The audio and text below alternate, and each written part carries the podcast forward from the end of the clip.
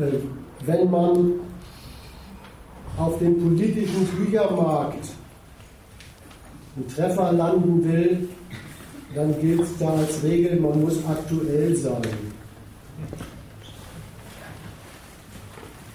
Und das sind wir in gewisser Weise natürlich auch. Allerdings muss man ja mittlerweile in die hinteren Seiten der Zeitungen gehen, in den Wirtschaftsteil, um mitzukriegen, dass der Kladderadatsch, der dafür die griechischen Menschen angerichtet wird mit dem entsprechenden von Europa verlangten Regierungsprogramm, erst richtig losgeht und der Streit zwischen den Gläubigern und Griechenland überhaupt nicht ausgestanden ist. Da wird immer mal wieder die nächste Tranche von diesen Krediten zurückgehalten, weil Griechenland immer noch nicht bereit ist, sofort jeden Häuslebesitzer rauszuschmeißen, der seine Hypotheken nicht bedienen kann. Oder es wird gemeckert, dass die Renten von den Griechen immer noch nicht so richtig runtergefahren sind auf so ein europäisches Armuts- und Spätverrentungsniveau. Und dann wird halt wieder die Kredittranche zurückgehalten. Also aktuell ist das Thema eigentlich noch. Wir haben aber das Buch gar nicht rausgebracht, um aktuell zu sein, sondern eigentlich deswegen, weil uns die Sorte von Aktualität, die es zu dem Thema jedenfalls gab, gar nicht gepasst hat. Weil wir der Auffassung waren, was da an öffentlicher Meinung unterwegs ist, geht an der Sache, an diesem Fall Griechenland vorbei, stimmt nicht.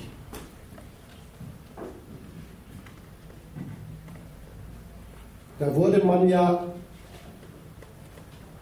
ins Bild gesetzt, durchaus über die Verarmungsprozesse beim griechischen Volk. Die Opfer wurden einem gezeigt. Und dann war aber die aktuelle Meinung sofort fertig mit einem Urteil. Oder mit einem Doppelurteil. Solche Zustände können sich nur einem Missgriff der zuständigen Staaten verdanken. Da liegen Fehler in Sachen Politik vor. Da ist was ganz verkehrt gemacht worden. Und da gab es im Prinzip zwei, die da was ganz verkehrt machen. Das eine war Griechenland. Da war klar, die Zustände dort verdanken sich einem völlig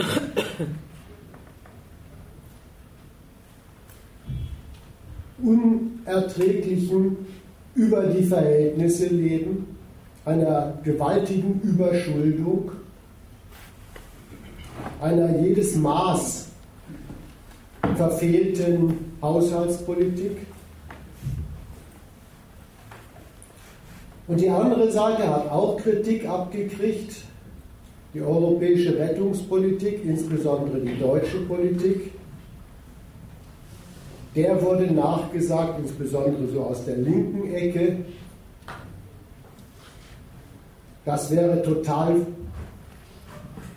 unsozial und unvernünftig, was da gemacht würde. Da wäre sowas wie eine ganz asoziale deutsche Politik unterwegs. Der deutsche Hegemon würde da wild um sich schlagen. Und das Interessante war übrigens, gerade bei der Linkspartei, dass die das gleich mit dem Unvernunftvorwurf verknüpft hat. Also die haben auf der einen Seite darauf gezeigt, das kann doch eigentlich deutsche Politik nicht wollen, dass da die Leute so verarmen. Und im nächsten Moment, als sei das dasselbe, haben sie sich darüber beklagt, dass es doch so nicht zu einem griechischen Wirtschaftswachstum kommen kann, und dass doch so nicht mal die Gläubiger ihr Geld zurückbekommen können und dass so am Ende der Steuerzahler mal wieder in die Röhre guckt, der Deutsche und so.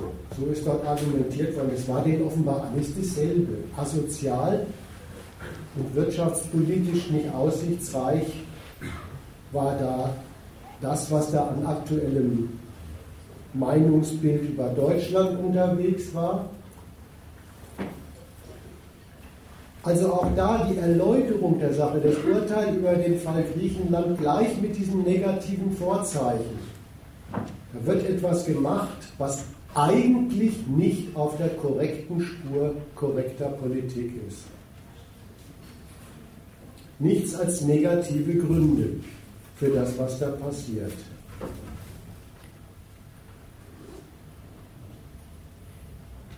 Das war die Aufregung, die aktuelle Aufregung, die haben wir für falsch gehalten und gemeint, man muss mal ein bisschen erläutern, worum es bei diesem Fall Griechenland wirklich geht. Deswegen dieses Buch. Und da will ich ein paar Hinweise darauf geben, was sich dieses Buch in seinen Aufsätzen so vornimmt und erläutert. Zum einen mal zu diesem Thema Griechenlands Überschuldung. Griechenlands über seine Verhältnisse leben. Da beziehe ich mich vor allen Dingen auf Argumente aus dem Aufsatz von 2011 ESM Pakt für den Euro, Wirtschaftsregierung, die Rettung des Euro steht auf dem Programm. Da will ich mal so loslegen.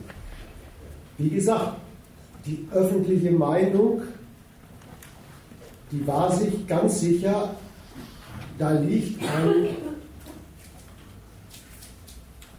jedes Maß verfehlendes Fehlverhalten beim griechischen Haushalt vor, eine Überschuldung.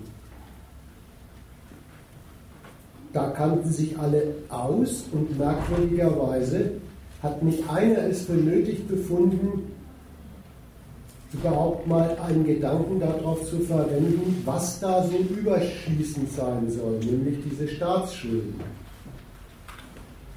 Was das überhaupt ist, was da ins Missverhältnis geraten sein soll. Die Bildzeitung, die hat sich glattweg rausgenommen, die Sache so darzustellen, beim griechischen Staat, bei Staatsschulden über, überhaupt, da sei das eigentlich so wie beim Normalverbraucher. Der hat halt sein Konto und wenn er es überzieht, dann hat er es überzogen. Ein Riesenquatsch, das als Bild für das Verhältnis, um das es da geht. Was sind denn das eigentlich für Schulden, die Staaten machen, die ein Staat wie Griechenland macht, aber der macht dann nichts anderes als andere Augen? Was sind denn das eigentlich für Schulden? Ja, wenn ein Staat Schulden macht, dann liegt eben genau das nicht vor, was so der Otto Normalverbraucher macht. Der Otto Normalverbraucher ist wirklich auf sein privates Einkommen verdonnert und das kann er in gewissem Rahmen überziehen. Und was macht er dann? Er nimmt das Einkommen von morgen vorweg, kann sich heute was leisten, muss, muss morgen kürzer treten. Er verpfändet sein zukünftiges Einkommen, indem er mit Form eines Konsumentenkredits oder Überziehungskredit für Konsum was vorwegzieht. Das liegt beim Staat nun wirklich nicht vor, wenn der, wenn der Schulden macht. Es liegt beim Staat, wenn der Schulden macht, aber auch nicht das vor, was bei Unternehmen vorliegt, wenn sie einen Kredit aufnehmen Ja, die machen Folgendes, die erweitern das Kapital, das sie in ihrem Unternehmen einsetzen, um Fremdkapital, treten mit einem größeren Vorschuss für ihr Geschäft an, sind dann dadurch in der Lage, vielleicht eine Rationalisierung zu machen, auf größerer Stufenleiter zu produzieren.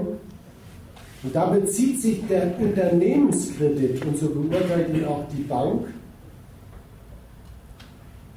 eben auf das in Aussicht stehende, mit diesem vergrößerten Kapital zu machende Geschäft.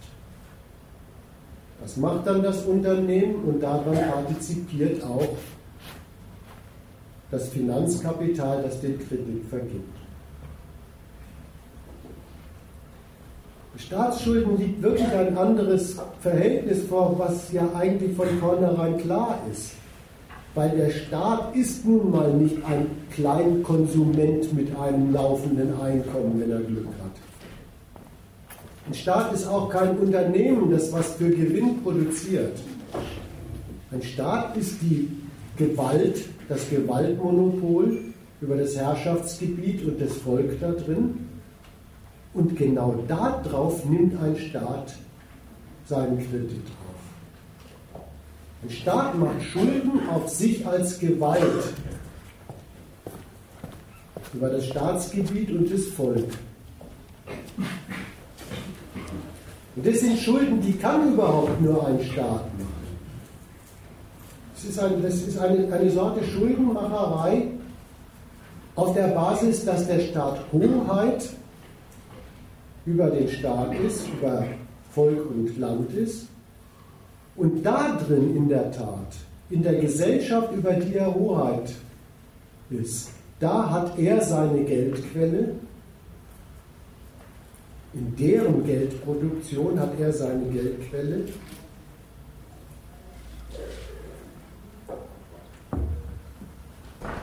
Darin liegt seine Kreditwürdigkeit. Und darauf wendet er sein Geld dann ja in Form seines Haushalts auch an, nämlich eben diese Gesellschaft als Quelle von wachsendem Kapital voranzubringen.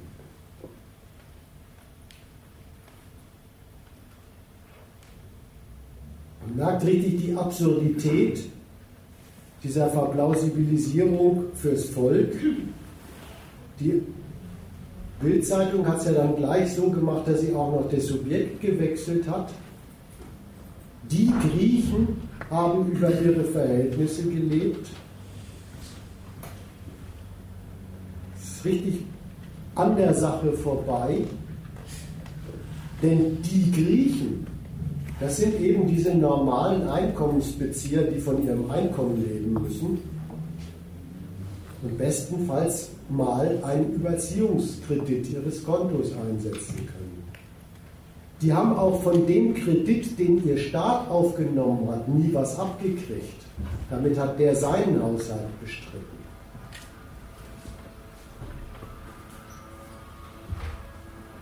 Der Staat Griechenland hingegen der hat wirklich den Kredit genutzt, den er woher hatte. Ja, von den internationalen Finanzinstituten. Und die haben ja offensichtlich die ganze Zeit, wo der griechische Staat seinen Haushalt neben den Steuereinnahmen um Kredit erweitert hat, das Urteil gehabt. Diesem Staat geben wir Kredit, das machen wir aus wohlverstandenem Eigeninteresse. Wir setzen darauf, dass man daran verdient, wenn man diesem Staat Kredit gibt. Er hatte seine Kreditwürdigkeit und es ist ja auch wahr, dass diese Finanzinstitute über Jahre am Staat Griechenland verdient haben. Diesen Kredit hatte Griechenland und hat ihn genutzt. Kredit auf Gewalt auf der Seite des Staates, Kredit nach privater geschäftlicher Berechnung auf der Seite derer, die den Kredit in Form des Kaufens griechischer Staatspapiere diesem Staat gegeben haben. Das war das Verhältnis. ist die Frage, gibt es denn in diesem Verhältnis bei Kredit auf Gewalt überhaupt so etwas wie ein ökonomisches Maß, sodass es, dass es dann tatsächlich doch zu so etwas kommt wie einer Überschuldung. Ja, da gibt es ein ökonomisches Maß. Dieses ökonomische oder politökonomisches Maß ist vielleicht besser. Das ist folgendes Verhältnis. Die Finanzinstitute, bei denen Staaten Schulden machen, zur Erweiterung ihres Haushalts, die begutachten die Nation unter dem Gesichtspunkt, können wir erwarten, dass der Einsatz der Haushaltsmittel dieses Staates wachstumswirksam in der Nation ist. Gelingt es und in welchem Ausmaß gelingt es diesem Staat durch den Einsatz seiner Politik, seines, seiner Geldmittel, Wachstum im Lande anzustoßen und voranzubringen.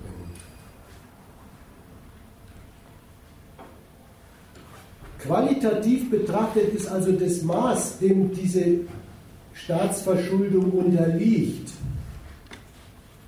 gar nichts anderes als der zusammenfassende Zweck, den Staaten mit ihrem Haushalt verfolgen. Die werden darauf geprüft, ob das zustande kommt, wofür sie überhaupt regieren. Ein Wachstum des Geschäfts im Lande zustande zu bringen.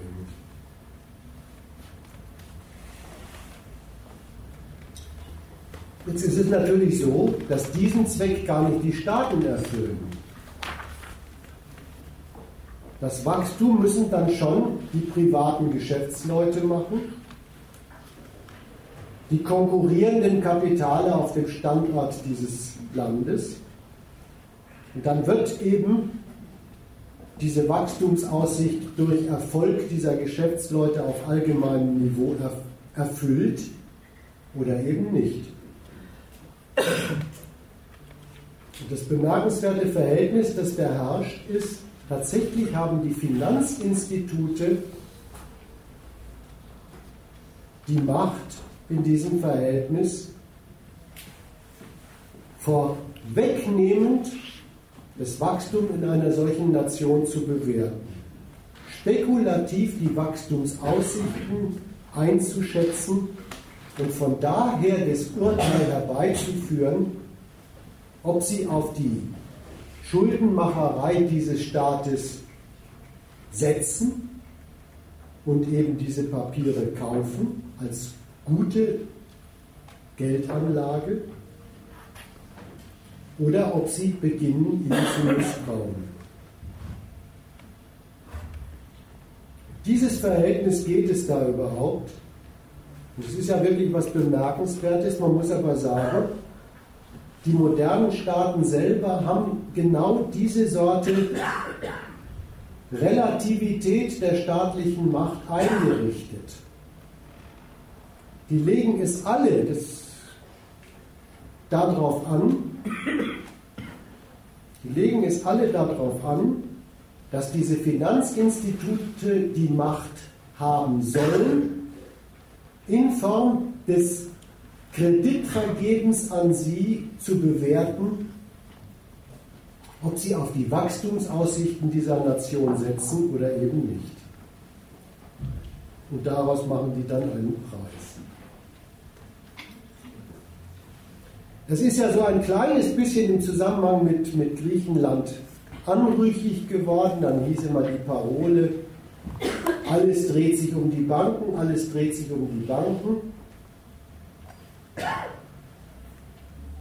Und nie ist, mit dem geht zum Beispiel dieses Buch dann eher auch mal nach, die Frage aufgeworfen worden, warum eigentlich? Warum haben denn die Staaten den Finanzinstituten diese Rolle einer Instanz eingeräumt, bei der Kreditvergabe an den staatlichen Haushalt das Urteil herbeizuführen, ob das eine gute Verschuldung, weil eine mit Wachstumsaussichten ist, oder eine fragwürdige Verschuldung des Staates bei abnehmenden Wachstumsaussichten ist. Warum? Ja, das, es ist tatsächlich so, dass den Finanzinstituten da eigentlich gar nichts anderes eingeräumt ist, als dass sie die Staaten an ihrem Leib- und Magenzweck überprüfen dürfen und auch sollen. Die Staaten haben sich allen Ernstes in diesem Verhältnis ihr eigenes Programm zu so etwas wie einem zu erfüllenden Programm, zu einem finanziellen Sachzwang gemacht. Und diesen finanziellen Sachzwang machen sie natürlich nicht sich zum Sachzwang, sondern ihrer Gesellschaft. Das Verhältnis, in dem sich der Fall Griechenland da abspielt, das Verhältnis ist wirklich folgendes grundsätzliches Verhältnis im modernen Kapitalismus. Die Rechtfertigung des staatlichen, der staatlichen Kreditaufnahme. Das macht ein moderner Staat überhaupt zu dem Zweck seiner ganzen nationalen Ökonomie. Dem muss sie genügen. In Gestalt seines Haushalts und des in diesem Haushalt ein, der in diesem Haushalt eingestellten Schulden steht vor jeder Wirtschaftstätigkeit immer schon so etwas wie eine staatliche Vorgabe an das Wirtschaftsleben, ja das Leben der ganzen Nation fest. Sie muss Wachstum zustande bringen. Und es gibt sogar so etwas wie einen Maßstab. In Gestalt der Staatsverschuldung steht so etwas wie ein Maßstab vorweg fest, was auf jeden Fall, damit der Staat seine Kreditwürdigkeit behält, von der Nation in Sachen kapitalistischen Erfolg zu leisten ist.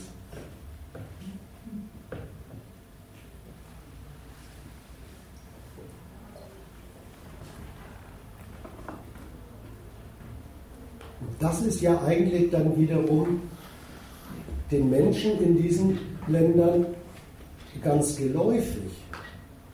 Es ist nämlich die Leier, die sie dauernd von der Politik gesagt bekommen und die ihnen ganz geläufig geworden ist.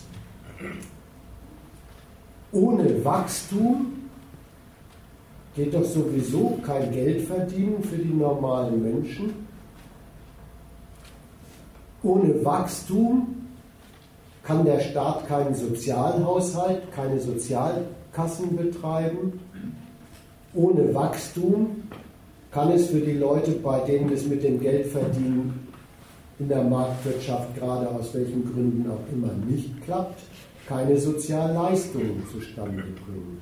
So, so ist den Menschen diese organisierte Kette der Abhängigkeit von der Staatsschuld über die Raison Wachstum für die ganze Gesellschaft, bis zu dem daran hängt ihre letzte soziale Existenz dann ja wieder geläufig. Und es gehört zu den schweren Fehlern von Völkern. Diese Abhängigkeit ganz positiv ab, anzuerkennen als den Sachzwang an dessen Gelingen nun mal ihre Existenz hängt. In diesem Verhältnis ist der, ist der Fall Griechenland angesiedelt. Wenn nämlich das eintritt, dass der staatliche Kredit, den der Staat bei den Finanzinstituten aufnimmt, dass der staatliche Kredit durch ein entsprechendes nationales Wachstum in der Nation nicht bestätigt wird, dann geht die ganze Kette der Abhängigkeit rückwärts. Das ist das, was einem da jetzt vorgeführt wird. Der Staat kriegt den Kredit nicht bestätigt, dann bekommt er keinen bei den Finanzinstituten mehr. Dann setzt sich das aber auch fort als seine Unfähigkeit, das nationale Wachstum noch weiter zu fördern und zu betreuen. Dann kommt es zu weniger Geschäftstätigkeit im Land, dann brechen die Einkommen weg und dann sind auch die sozialen Absicherungen für die Leute perdu. Richtig, die, die, die ganze Logik, die einem da vorgeführt wird, heißt zusammengefasst, das gesamte nationale Wirtschaften und Leben in solchen modernen Gesellschaften ist entweder für die Bestätigung der Wachstumsaussichten da oder das Land verdient kein Geld zum Weitermachen.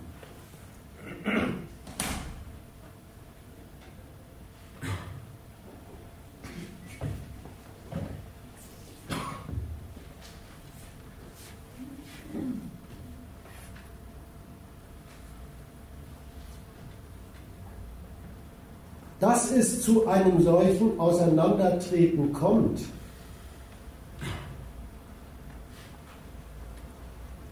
ist alles andere als ein Wunder.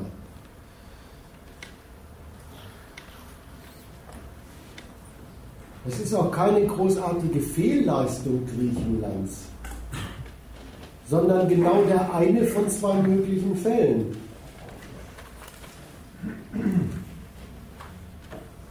Bei denen ist der Vorgriff auf das Land soll zurechtgemacht werden für kapitalistisches Wachstum durch den Staat, durch das Geschäftsleben, was dann in dieser Nation und mit dieser Nation gemacht worden ist, nicht bestätigt worden. Warum? Weil das Wachstum dieser Nationen ja in Konkurrenz zu anderen Nationen betrieben wird.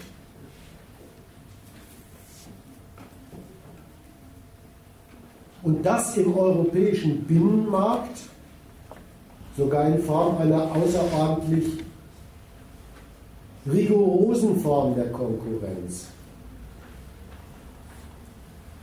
Die Eintrittskarte in den Euro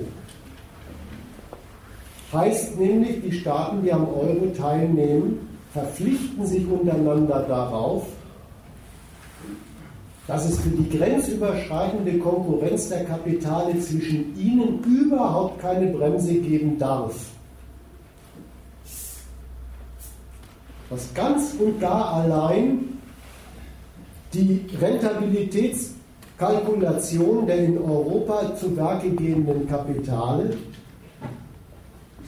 und die Kapitalmacht dieser Kapitale, solche Rentabilitätskalkulationen umzusetzen mit Standortentscheidungen, mit Geschäften, darüber entscheidet, wo in welchen Nationen in Europa was an Geschäft läuft. Und das hat stattgefunden. Das hat solide stattgefunden. Und es ist auch mit dem Griechenland, das in den Euro und in den europäischen Binnenmarkt eingetreten war, viel Geschäft gemacht worden. Es ist nur so, dass mit dem Machen von viel Geschäft noch nicht entschieden ist, wo dann das nationale Wachstumsergebnis dieses Geschäfts anfällt. Und in dieser Konkurrenz hat Griechenland verloren und andere Euro-Staaten gewonnen. Die Geschäftserträge, die im europäischen Binnenmarkt durchaus in Griechenland und mit Griechenland gemacht worden sind, die Geschäftserträge haben sich als Kapitalwachstum vermehrt in Deutschland und Frankreich niedergeschlagen. Bei den dortigen Handelskonzernen, bei den dortigen Baukonzernen, bei den dortigen Banken und Versicherungen.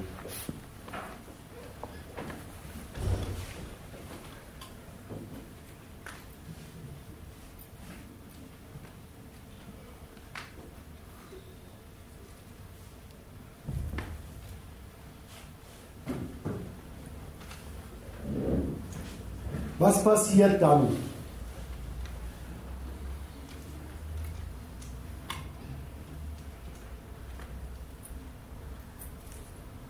Kann man am Fall Griechenland studieren. Und auch das ist erstmal noch etwas, was jedem Staat passiert. Wenn seine Bemühungen mit Kredit auf Wachstum vorzugreifen, die Wachstumsaussichten, die das, die Finanzgeber hochrechnen, zu nutzen für Kreditaufnahme, in der Konkurrenz um wirkliches Wachstum dann nicht bestätigt werden.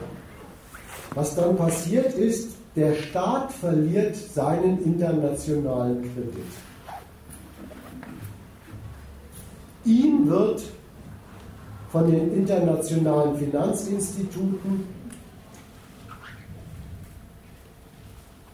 nicht mehr im bekannten Ausmaß Wertpapier abgekauft, sein Haushalt finanziert. Das habe ich oben vergessen zu sagen, was noch die Spezialität von Staatsschulden ist.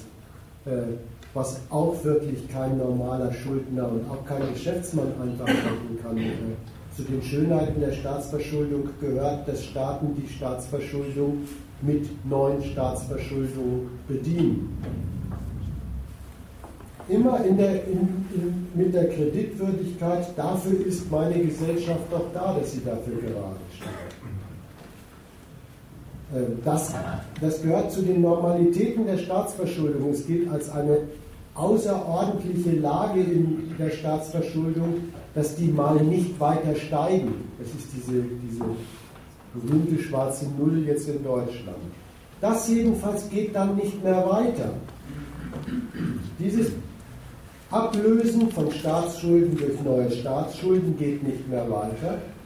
Und das heißt, ein, ein Staat verliert dann, und das ist Griechenland passiert, ungefähr schon 2010,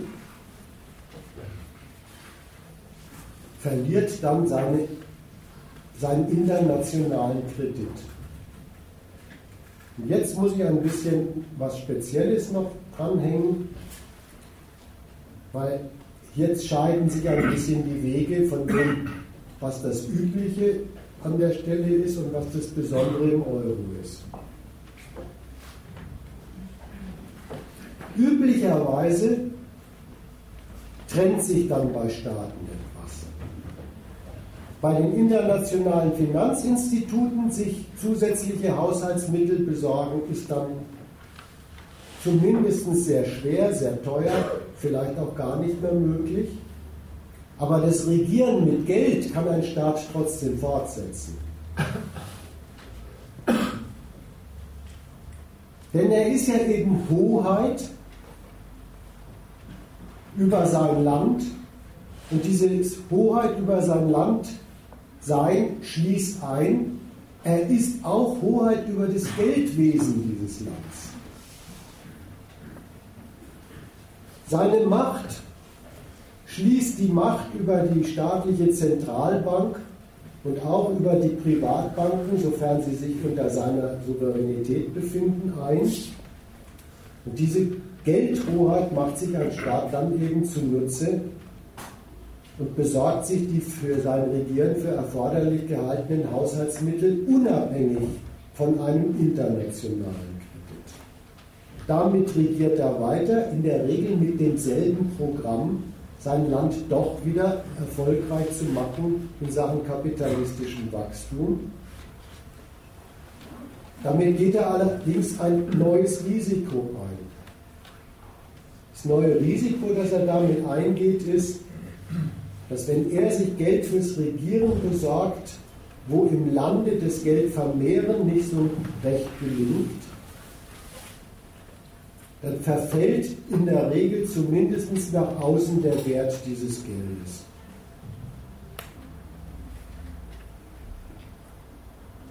Die Form davon ist sehr einfach. Wie sich das durchsetzt, ist sehr einfach. Das Geld wird von auswärtigen Geschäftsleuten, Banken und Staaten nicht mehr bevorzugt gekauft, weil es ja kein, immer weniger ein Geld darstellt, dessen Besitz einen zuverlässig Zugriff auf Gelegenheit des Reicherwerdens, des Geschäftemachens eröffnet. Es ist ja das Geld einer Nation, die gerade den Beweis hingelegt hat, dass das bei ihr nicht so läuft. Aber was passiert da eigentlich? Das ist wieder was sehr Erklärungsbedürftiges, da möchte ich auch auf das Buch hinweisen. Da ist in dem von mir gerade etwas ausgenutzten Artikel sogar noch ein zusätzlicher Exkurs eingebaut worden. Man kann nämlich an der Stelle etwas sehr Bemerkenswertes über das moderne Geld und überhaupt den modernen Kapitalismus an Griechenland auch studieren. Wird bloß etwas kompliziert. Man merkt nämlich, dass dieses Geld, das dann da im Wert verfällt, einerseits, und so, so benutzt es der Staat dann ja mit seiner Geldhoheit, gar nichts anderes ist als ein hoheitliches Machtwerk. Wenn er darüber verfügen will, ist es da, in dem Ausmaß, in dem er es für seinen Haushalt für erforderlich hält. Aber es ist auf der anderen Seite in seinem Wert gar nicht dadurch definiert, dass der Staat diesen Wert festlegt, sondern der Wert richtet sich tatsächlich danach, in welchem Ausmaß es erfolgreich tätig ist als kapitalistisches Geld. Und ein Geld, das das nicht in Aussicht stellt, verfällt zunächst im Außenwert dann sorgen die Geschäftsleute im Innern dafür, das auch im Innern zu machen.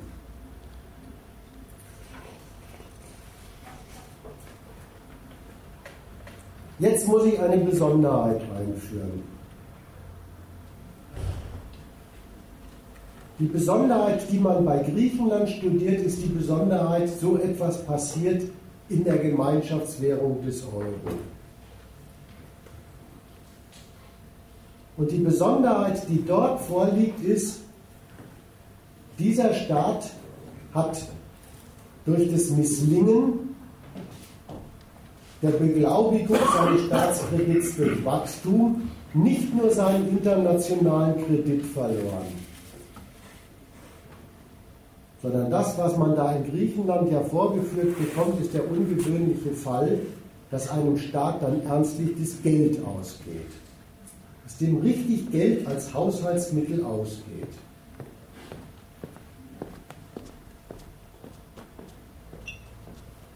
Woran liegt das? Das liegt an der politisch-institutionellen Ordnung dieser Gemeinschaftswährung. Diese Gemeinschaftswährung ist nämlich so organisiert, dass die Staaten, die dieser Währung beitreten, sich wechselseitig darauf verpflichtet haben, genau genommen hat Deutschland die anderen darauf verpflichtet, aber das kann einem erstmal egal sein, wechselseitig darauf verpflichtet haben,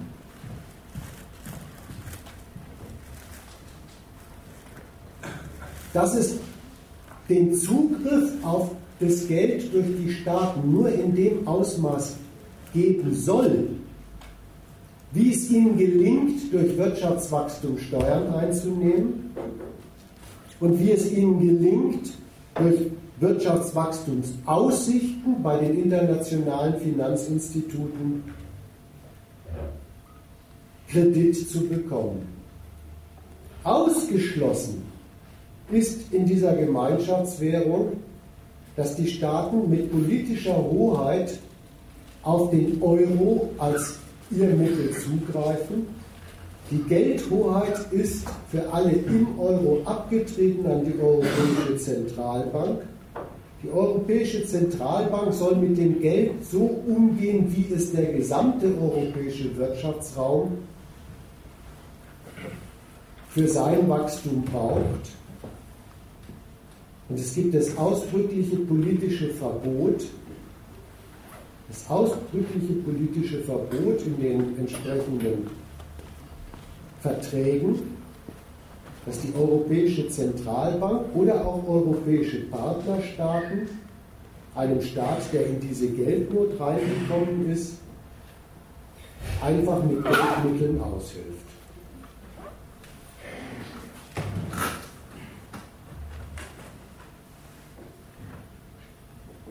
Was soll das? Was ist das? Was hat man da eigentlich vor sich? Ja, da hat man vor sich, dass in der Gemeinschaftswährung ernstlich richtig dieser von mir oben erklärte Sachzwang, der Staat um seines Kredites willen legt sich auf das Programm Wachstum unbedingt nach Maßgabe seines Vorgriffs drauf fest. Legt sich darauf fest, dass das die einzige Richtlinie überhaupt des Benutzens von Geld in der staatlichen Hand ist. Das sollte so etwas sein wie, wie der Sachzwang, dem Staaten nicht entkommen können. Die sollten mit der, mit der Haushaltsnotwendigkeit der Geldbeschaffung bei Steuern und eben bei Kreditaufnahmen rigoros auf das, auf das Programm verpflichtet sein, alternativlos auf das Programm verpflichtet sein. Der Staat macht seine Politik, macht seinen Haushalt, macht seinen Geldverbrauch ausschließlich orientiert an der Vorgabe, er sichert das Wachstum bei sich das seine schuldenmäßige Vorwegnahme dann rechtfertigt. Warum? Ja, genau so sollten die Staaten alle dazu beitragen, dass dieses Gemeinschaftsgeld bei ihnen national nur für erfolgreichen Kapitalismus eingesetzt wird.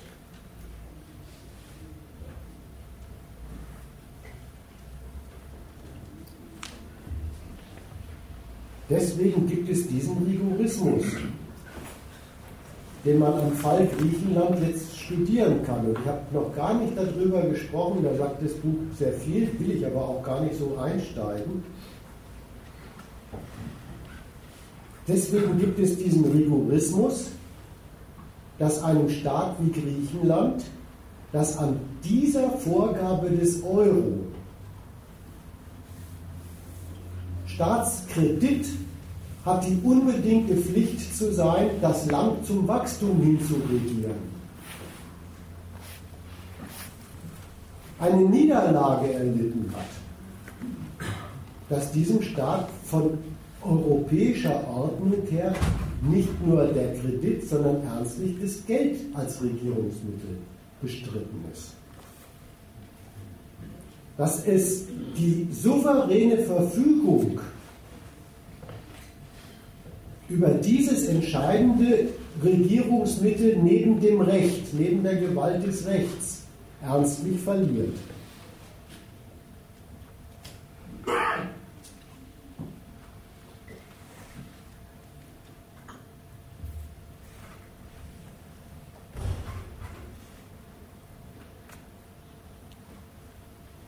So, das wären ein paar Überlegungen, so skizziert erstmal, was unser Buch im Unterschied zu diesem pseudo-plausiblen Gerede in Sachen Griechenland eigentlich, die Griechen haben über ihre Verhältnisse gelebt, ermittelt hat als was da wirklich erklärungsbedürftig ist. Mache ich an der Stelle mal einen Einschnitt.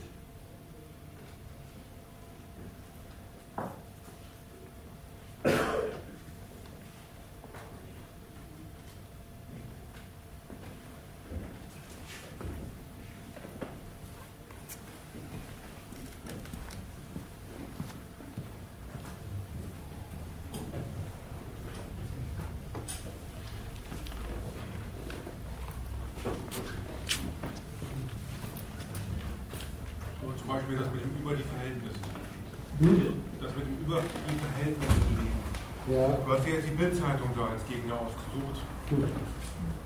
Das ist natürlich auch vielleicht noch ganz einfach. Aber äh, klar, die Griechen, die einzelnen Griechen, also ich will den Satz nicht verteidigen, ich will nur sagen, wie die, wie die komplizierte Bedeutung geht, wo der Satz dann sozusagen aus Sicht der anderen wieder stimmt. Nämlich gemessen an dem Resultat, dass du ja auch sagst, dass der griechische Staat das mit dem Wachstum nicht hinbekommen hat, was sich erst im Nachhinein herausstellt, stimmt das ja, so gesehen.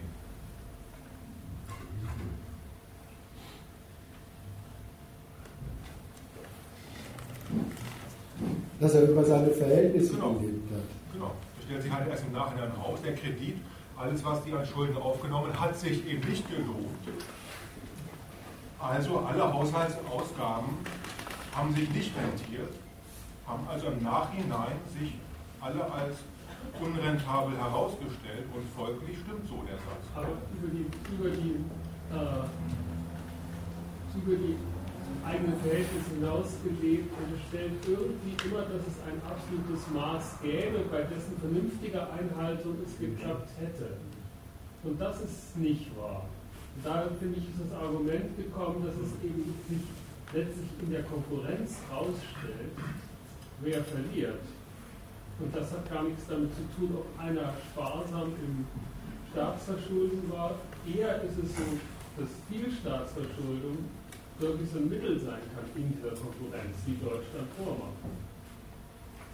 Ja, deswegen hat die Bildzeitung nicht vor 20 Jahren geschrieben, dass sie über die Verhältnisse gelegt haben, sondern erst dann, als sie es wussten. Ja, daran, zeigt sich, was das, ja, daran zeigt sich, was das für eine billige Schlaumeierei ist. Ne? Aber das Verhältnis ist eigentlich gar nicht richtig charakterisiert mit dem über die Verhältnisse äh, gelebt, weil das dreht eigentlich das auf den Kopf.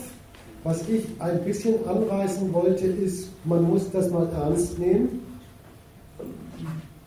Diese Nationen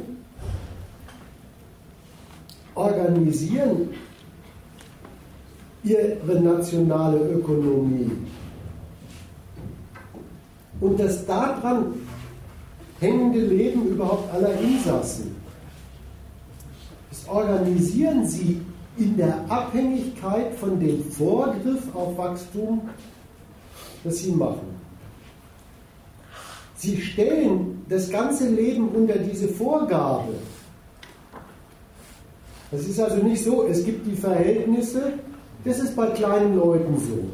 Ich habe meine Verhältnisse. Das ist mein Monatseinkommen und dann steht bei, bei jedem blöden Kontoauszug steht, steht drauf, was mein Dispo ist. Ne? Steht gleich dazu. Das ist sehr begrenzt. So, das Verhältnis, das ich, das ich skizzieren wollte, ist, es ist umgekehrt. Hier ist das Verhältnis umgekehrt. Staaten schöpfen auf sich als Gewalt Kredit um ihre Nation auf den Kurs zu setzen, dieser, diesem Vorgriff auf Wachstum hinterherzuwachsen, den zu beglaubigen und für den nächsten Vorgriff eine taugliche Grundlage zu sein. Sie machen das, sie, sie, der ganze Witz an der Staatsschuld ist diese Umkehrung.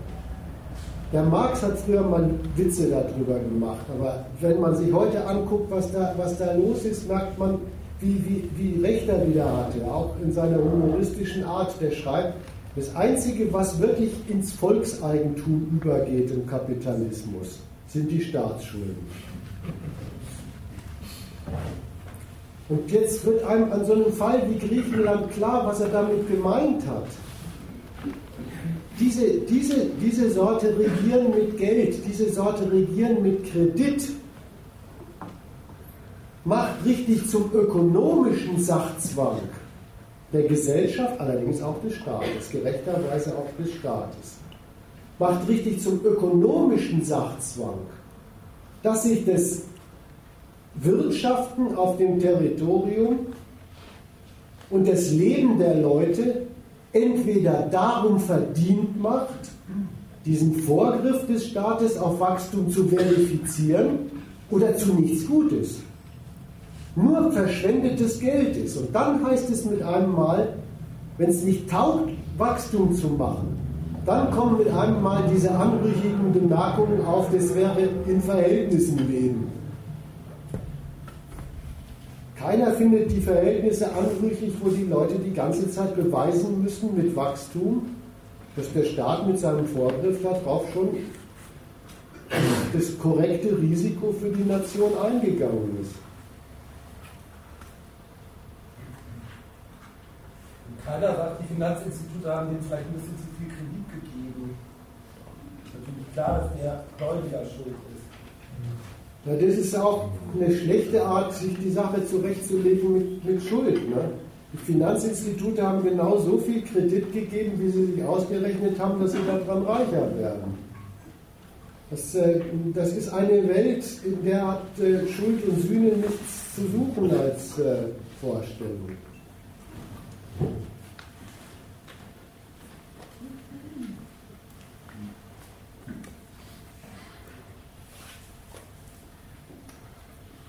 Vermute ja, dass du noch drauf kommst, aber der Umgang, du hast ja jetzt gesagt zum Euro-Teil. Der, in der Euro-Welt ist den Staaten der Rückgriff auf die Geldhoheit untersagt und so werden sie allgemein auf das Wachstum im Euroraum festgelegt. Also geben ihre Geldhoheit ab. Jetzt ist es ja so, dass so Leute wie Sinn oder sowas sagen, na, das ist vielleicht der Anspruch gewesen, aber es wird gar nicht eingehalten. Das Verbot der direkten Staatsfinanzierung, das machen sie doch. Also jetzt machen sie ja, sie, sie schieben ja durchaus Geld rüber. Ich weiß nicht, ob du da auf den Umgang mit der Pleite. Ja, ich wollte ein bisschen noch was, also ich wollte heute eigentlich nicht so furchtbar systematisch sein. Ich wollte wirklich mal so ein kleines bisschen den Versuch machen zu sagen, wenn man sich mit diesem Zeugs gedanklich beschäftigt, dann muss man in solche Fragen eintauchen. Und das tut das Buch und deswegen soll man es kaufen. Man kann sich das mit der, man kann sich das mit dem über die Verhältnisse leben auch nochmal so klar machen. Wenn der Spruch ernst gemeint wäre, müsste er für alle Staaten gelten. Weil sobald ein Staat einen Kredit auflegt, also sich Geld besorgt, getrennt von dem, was er tatsächlich als Steuern und Einnahmen aus der Gesellschaft bekommt, lebt er ja schon über seine Verhältnisse. Der Kredit selber ist ein Leben über seine Verhältnisse. Das will aber wiederum keiner gesagt haben. Das ist das eine. Das zweite ist, es tut so, als ob das ein systemfremde, ein systemfremder Umgang mit Kredit wäre. Und es ist deswegen kein systemfremder Umgang mit Kredit, weil das, was dadurch angeschoben werden soll, selbst darauf beruht, dass lauter Vorgriffe darauf gemacht werden, was zukünftig produziert wird. Das hat ja nicht der Staat erfunden, das findet er in seiner Gesellschaft vor. Und weil er das vorfindet, als Art und Weise, wie diese Gesellschaft Reichtum produziert, deswegen hilft er dann mit eigenem Kredit nach. Also insofern äh, entweder man nimmt die Aussage ernst, dann sagt man, dann redet man aber nicht über den Kapitalismus. Oder man sagt, man redet über den Kapitalismus und dann muss man sagen, ja, dann muss man sich mit der Frage beschäftigen, warum spielt der Kredit in dieser Produktionsweise eine so hervorragende Rolle? Das ist aber ein bisschen eine andere Frage, als hat einer irgendwann was verkehrt gemacht. Und warum spielt das so eine Rolle, so eine wichtige?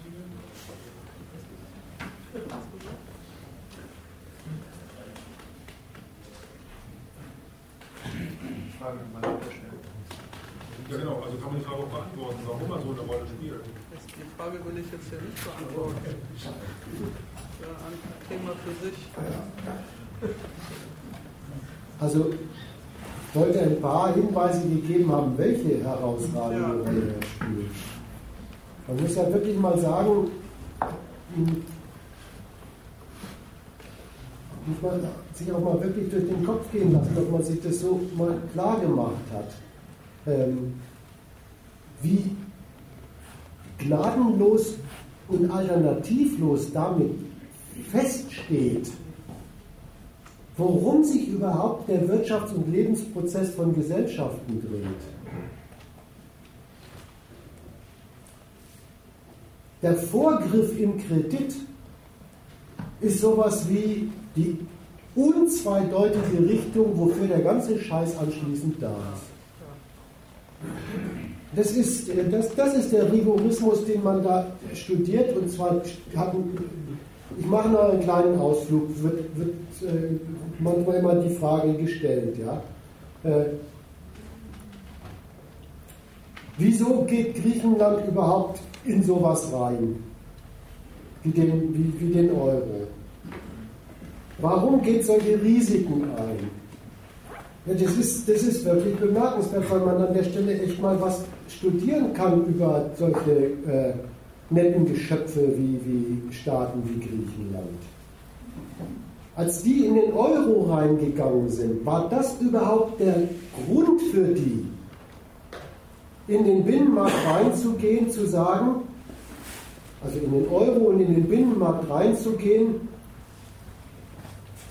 so kann der griechische Staat endlich mal das etwas dafür tun, wofür er überhaupt Staat sein will. Er möchte nämlich eine politische Hoheit über einen funktionierenden, auf europäischem, eigentlich auf Weltniveau laufenden Kapitalismus sein.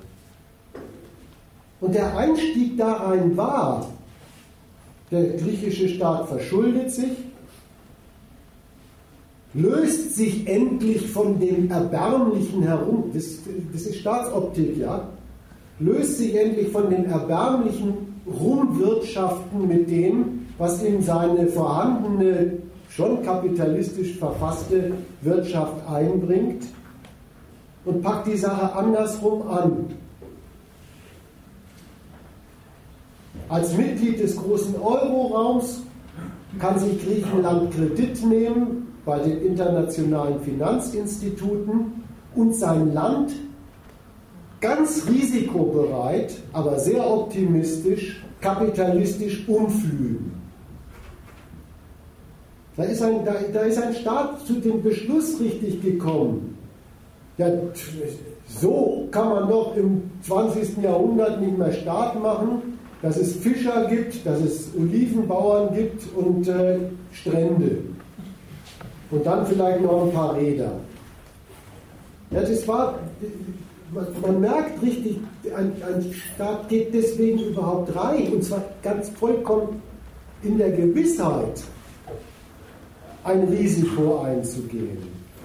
Geht in diesen, in diesen Euroraum rein mit dem Willen, mit dem Vorgriff durch Kredit in dem Land endlich mal dafür zu sorgen, dass eine Wirtschaft zustande kommt, die das abwirft, worauf es ankommt, Wachstum und nicht Oliven. Und wie gesagt, es ist auch gelaufen, dass Griechenland so lange Kredit bekommen hat. Das liegt daran, dass da wirklich massenhaft kapitalistisches Zeug gelaufen ist und übrigens auch ganz viel kaputt gegangen ist. Alles, was, was fürs nationale Wachstum machen auf europäischem Niveau nichts taugte, gibt es heute nicht mehr in Griechenland. So, dann haben sie das, das, das gemacht. Man, man, man merkt richtig, das ist bei Griechenland die Herangehensweise eines Staates überhaupt, der kapitalistische Produktionsweise will.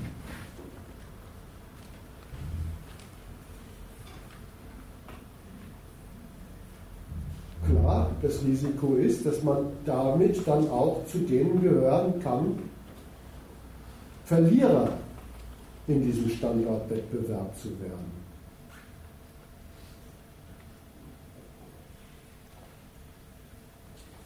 Es ist übrigens, äh, muss man mal sagen, die jetzige Regierung in Griechenland.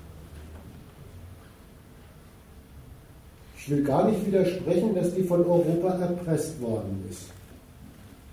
Aber erpressbar ist diese Regierung deswegen, weil sie auf dem Standpunkt steht, ohne kreditmäßigen Vorgriff auf erfolgreichen Kapitalismus hin zu regieren, ist alles andere nichts. Da, da, teilt sie die, die Linie ihrer Vorgängerregierung.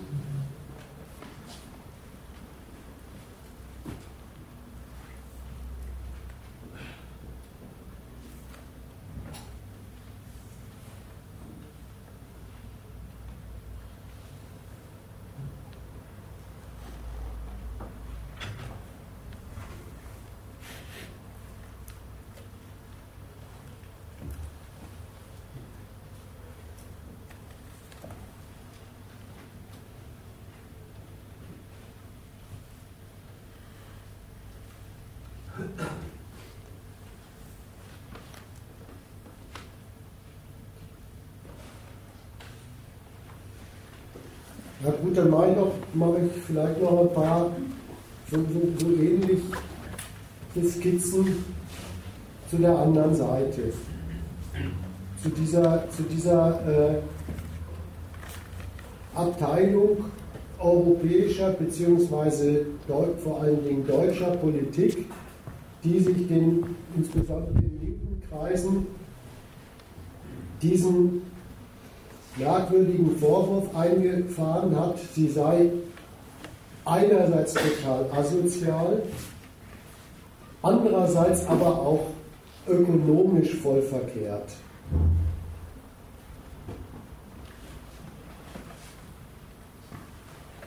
Hat mich sehr geärgert, muss ich sagen, bei dieser Linkspartei.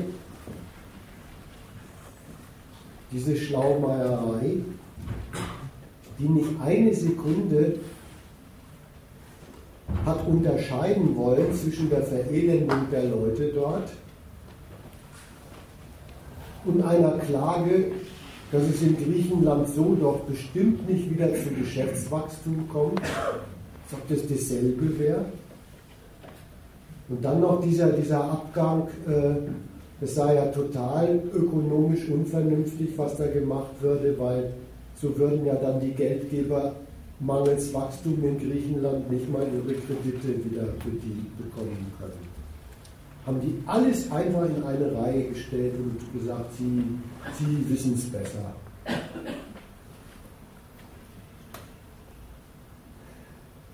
Da beziehe ich mich jetzt mit ein paar Argumenten vor allen Dingen auf den Aufsatz von 2015, die imperialistische Wahrheit der Krise und der Rettung Griechenlands, ein Hilfsprogramm für Deutschlands Europaprojekt.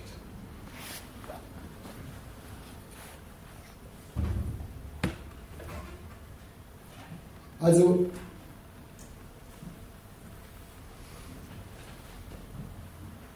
das ist ja erstmal richtig konstatiert.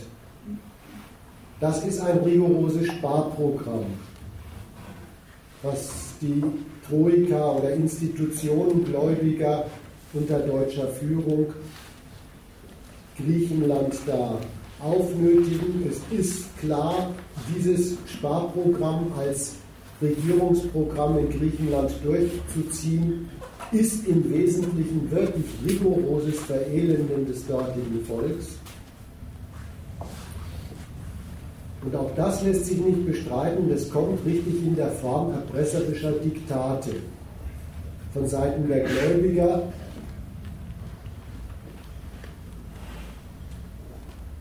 gegen den Schuldnerstaat Griechenland auf die Tagesordnung. Das ist ein regelrechtes Durchregieren aus den Eurozentralen in das Haushaltsgebaren und das heißt ja das, das Regieren des griechischen Staates. Das lässt sich alles nicht bestreiten. Auch klar ist, dass da Deutschland eine treibende Macht ist und die sogar ein Gesicht hat und das ist der Schäuble. Äh, aber die, diese aufgeregte Verärgerung darüber, die hat sich wenig die Frage gestellt, warum machen die das eigentlich? Soll man das denn wirklich sich so vorstellen, dass es der europäischen Gläubigerpolitik um den Schaden der Griechen geht als, als Zweck?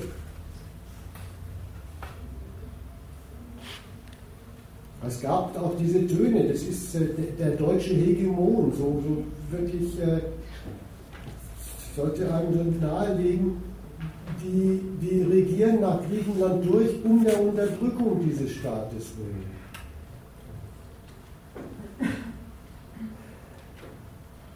Das erklärt die Sache verkehrt.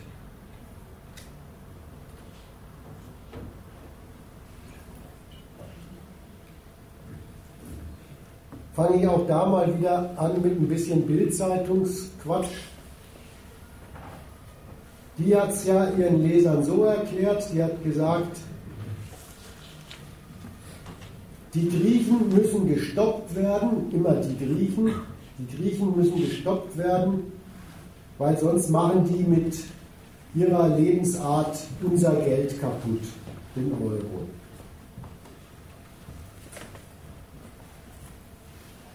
Allemal konnte daraus der Bildzeitungsleser nehmen, dass es jetzt dass mit Griechenland jetzt hart verfahren wird. Aber ich habe mich wirklich gefragt, warum hat nicht ein einziger von diesen Lesern mal die Frage aufgeworfen, wie soll das überhaupt gehen? Was behauptet diese Zeitung da? Wie, wie, wie sollen denn Griechen das Geld Europas kaputt machen? Wie sollen die mit ihren, wenn sie überhaupt welche haben, kleinen Einkommen und, und Ausgaben, äh, wie, wie sollen die damit das, das Geld dieses ganzen Staatenblocks ruinieren?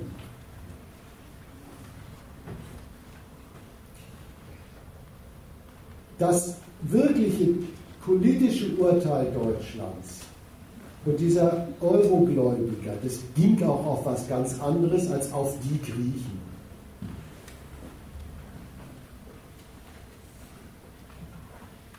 Das hat sich tatsächlich die Schulden des griechischen Staates vorgeknöpft und die Diagnose, die gefallen war an den Finanzmärkten, aus denen wird nichts Lohnendes. Die Schulden des Staates, die waren das, worum sich deutsche Politik gekümmert hat und der Sorgegegenstand deutscher Politik war wirklich das Geld Europas. Und die machen das auch aus gutem Grund, sich um das Geld Europas zu kümmern. Es ist nämlich ihrs. Es ist nämlich der da organisierte Widerspruch im Euroraum, dass das ein Geld von 16 konkurrierenden Partnerstaaten ist. Dass natürlich von den 16 konkurrierenden Partnerstaaten auch welche sind, die dann ihre Niederlagen in dieser Konkurrenz haben, ihren Kredit verlieren, nach den harten Maastricht-Riegeln sogar ihr Geld zum Regieren verlieren. Aber die Sache hat ja noch einen Inhalt. Dann sind ja in dem gemeinsamen Geld, also auch in dem Geld, mit dem Deutschland seine Politik und sein Wachstum und seine Weltgeschäfte betreibt, dann sind ja in diesem gemeinsamen Geld schlechte Schulden angesammelt worden, Wachstumsniederlage, Wachstumsmisserfolge angesammelt worden.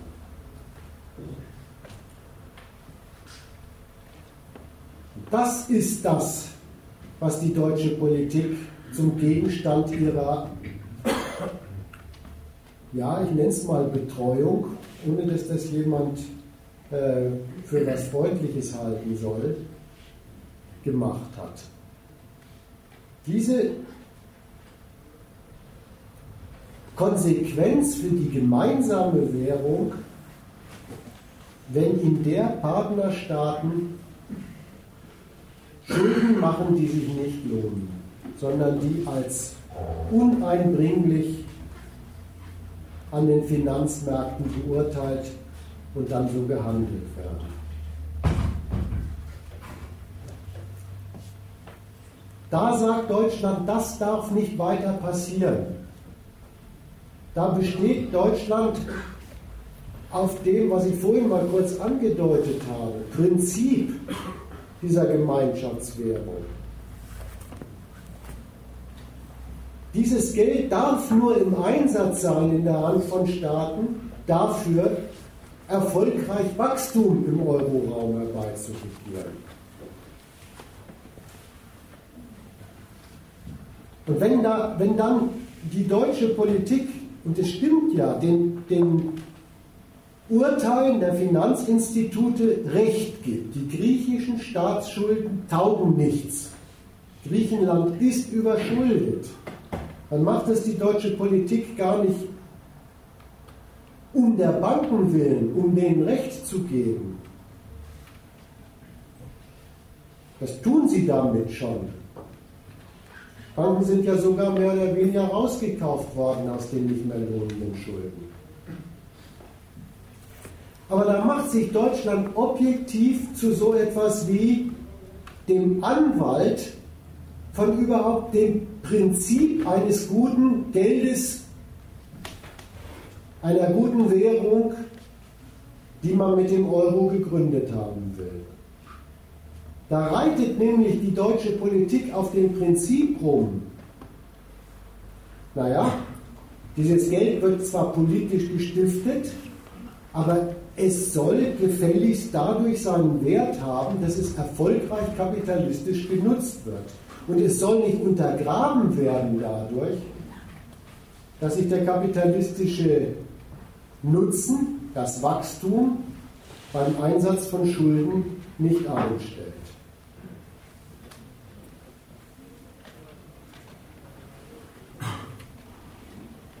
Die reiten auf einer Bestimmung des modernen Geldes herum.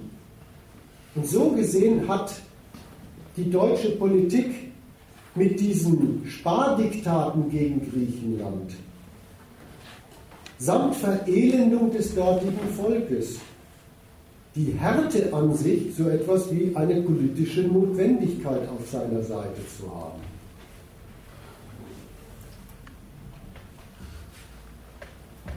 Das ist die Logik, die dort praktiziert wird. Ob der Schäuble die versteht oder nicht, ist dabei vollkommen wurscht. Es ist die Logik, die da produziert, die Logik, die da äh, praktiziert wird, ist die, die Güte des gemeinsamen Geldes Deutschland ist durch Schulden Griechenlands, die sich nicht lohnen, gefährdet, betroffen. Und wo in Griechenland erstmal kein Wachstum in Aussicht steht, um diese Schulden wieder gut zu machen, zu beglaubigen, zieht man die Konsequenz, dann müssen die begrenzt werden. Dann darf es dort keine Euro-Schöpfung geben, wo sie sich nicht lohnt. Das ist der Rigorismus, dann muss der Staat und damit das ganze Volk, das an seinen Aktivitäten hängt, heruntergeschrumpft werden, was, seine, was seinen Finanzaufwand anbelangt, heruntergeschrumpft werden auf das, was es an lohnenden kapitalistischen Geschäften bei ihm noch gibt oder realistischerweise in nächster Zeit in Aussicht stehen. Dieses, dieses brutale Prinzip eines modernen Geldes. Das kann man sowas wie den heimlichen Begriff dessen nennen, was, was da die deutsche Politik mit, mit Griechenland betreibt. Entweder lohnt sich der Einsatz des Geldes, dann darf es auch als Kredit in Umlauf gesetzt werden, oder es lohnt sich nicht, dann muss es um seines Wertwillens denen vorenthalten werden, die damit kein Wachstum generieren.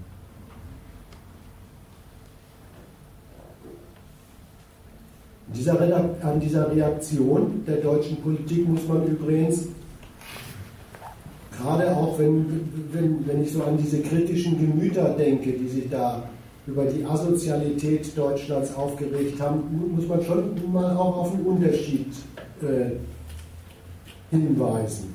Da passiert für den griechischen Staat nicht ganz dasselbe wie fürs griechische Volk. Der griechische Staat wird mit diesen Maßnahmen ja allemal noch formell als regierendes Subjekt aufrechterhalten. Er kriegt ja sogar eine Prolongierung von Schulden, damit er sein, ja was denn jetzt, brutales Verelendungswerk an seinem Volk nach allen Regeln der Staatskunst erledigen kann.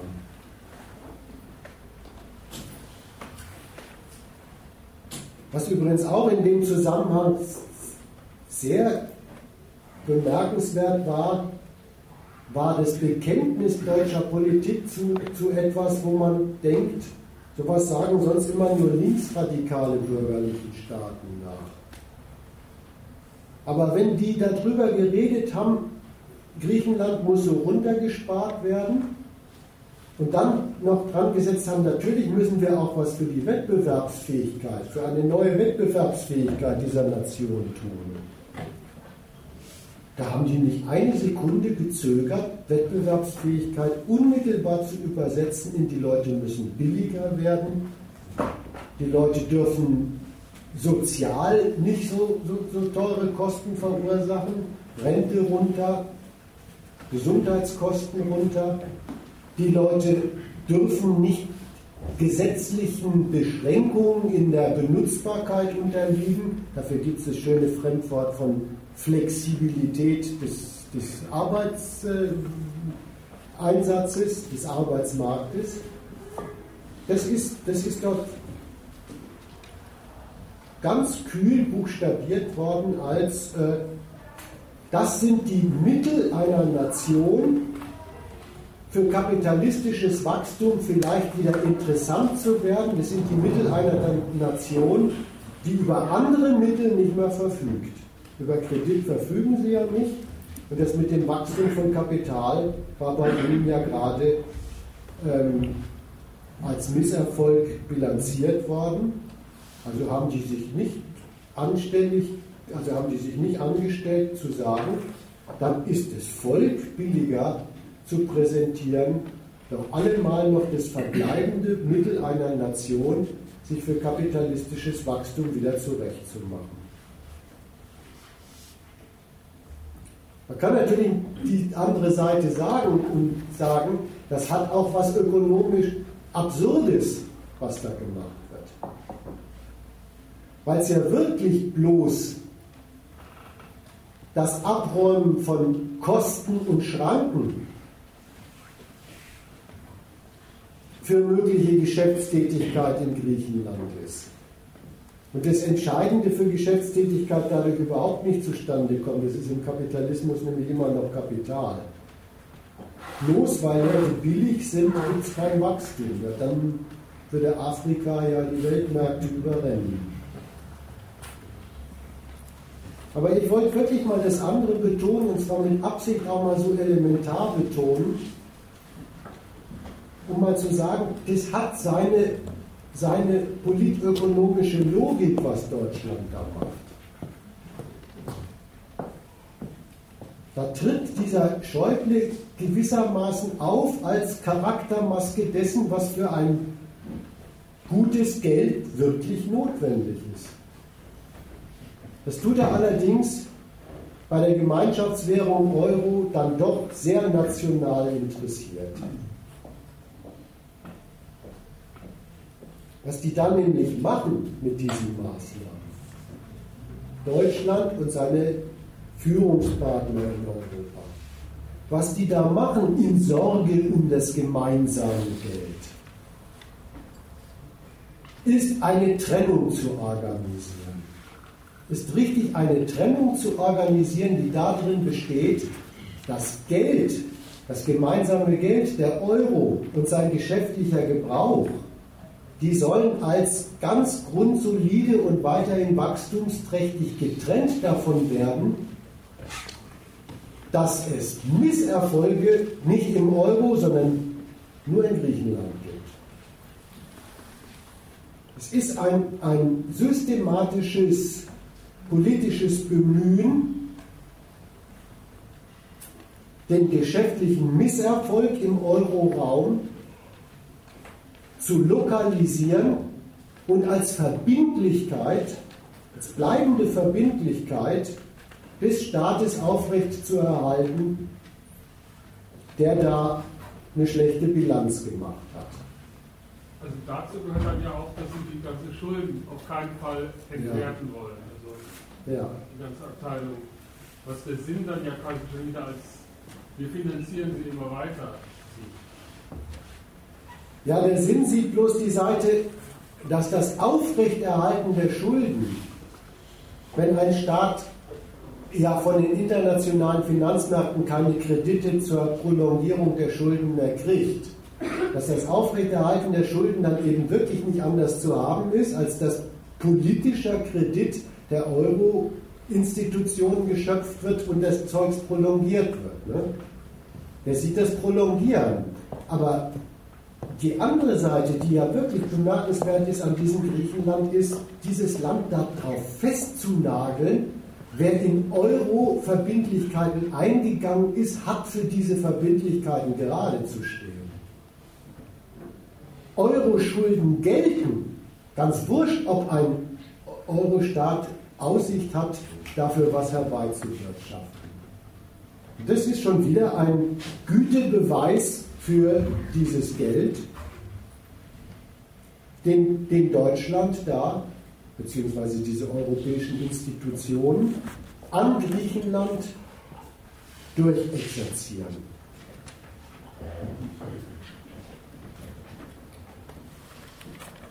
Was also der tatsächliche Grund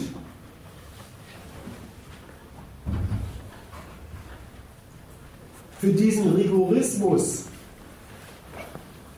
der deutschen Politik Griechenland gegenüber ist.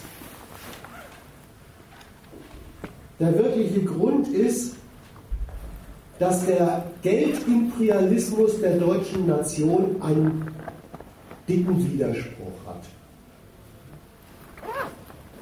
Der Geldimperialismus der deutschen Nation besteht in folgendem.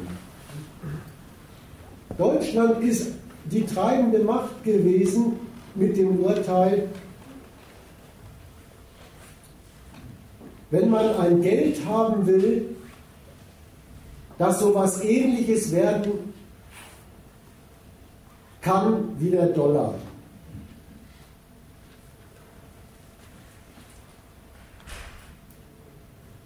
Dann ist selbst Deutschland und seine Wirtschaft dafür zu klein. Dann ist selbst Deutschland und seine Wirtschaft dafür zu klein, denn die Güte eines weltweit benutzten Geldes, die besteht da drin.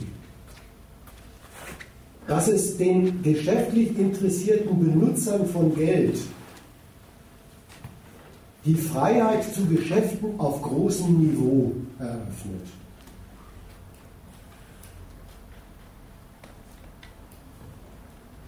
Wenn man dieses Geld besitzt als Geschäftsmann, sei man im Bankensektor tätig oder sei man im industriellen oder Handelssektor tätig, dann hat man die Geldmacht in der Hand, mit der man Kapitalgeschäfte aller Art möglichst überall machen kann, so wie es die eigene Kalkulation verlangt. Ja, sogar Staaten stehen auf dem Standpunkt, um den Geschäftsleuten auf ihrem Standort das sicher zur Verfügung zu stellen, müssen sie in, in Gestalt ihrer Nationalbank hinreichend solche Gelder verfügbar halten. Dann sind es Reservewährungen. Und da hat die deutsche Politik, aber auch die französische Politik, am Ende sogar Griechenland. Aber erstmal waren es die, die Macher.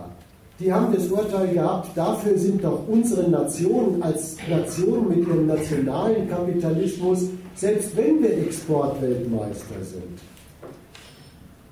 nicht genügend politökonomische Substanz, um einem Geld von Europa diese Qualität zu besorgen, hat man dieses Geld, dann hat man überhaupt die Finanzmacht im Weltmarkt.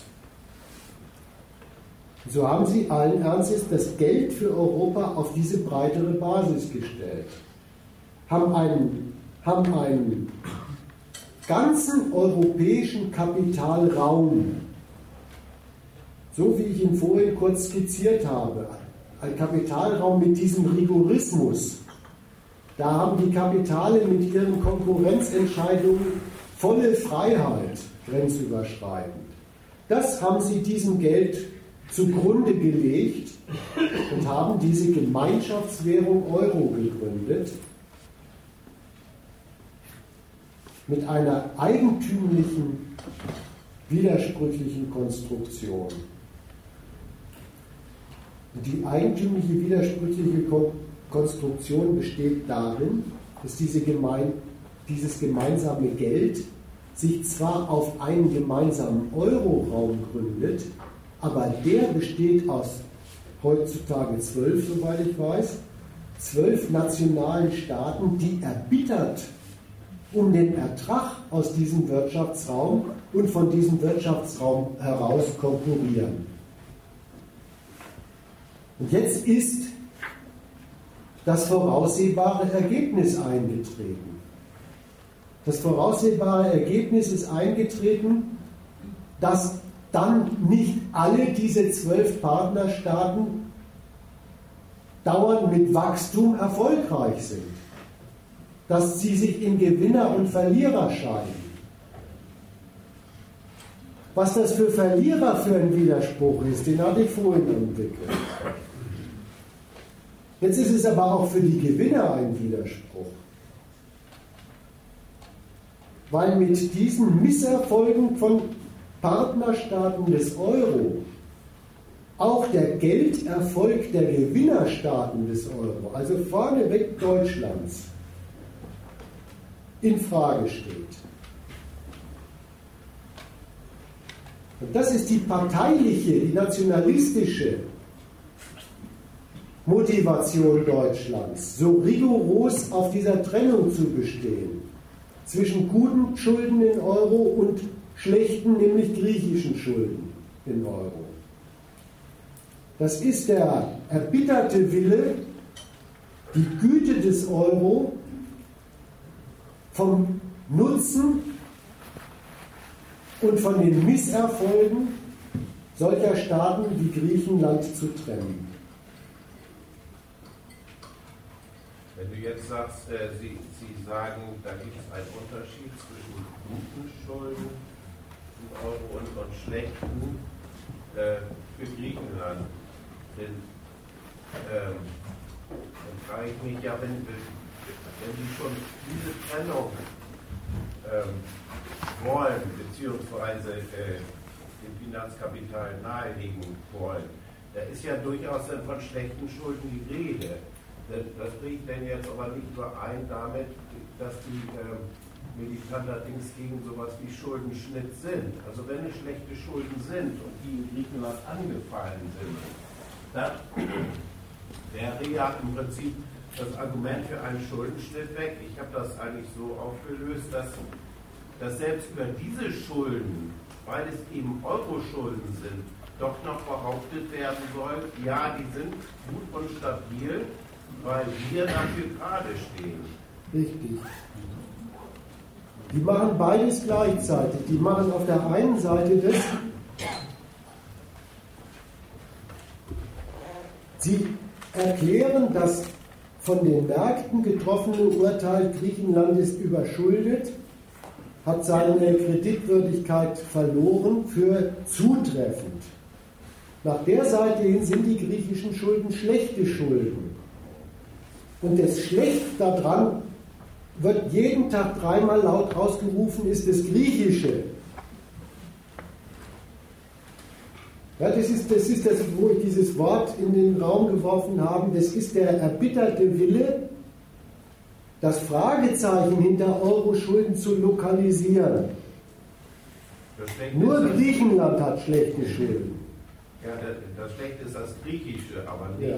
nicht das Euro schlechte an Griechenland. So, das, der Euro, beziehungsweise eigentlich nicht der Euro, sondern die Euro-Führungsmächte, die treten jetzt als Garanten an, dass Euro-Schulden nach wie vor gelten,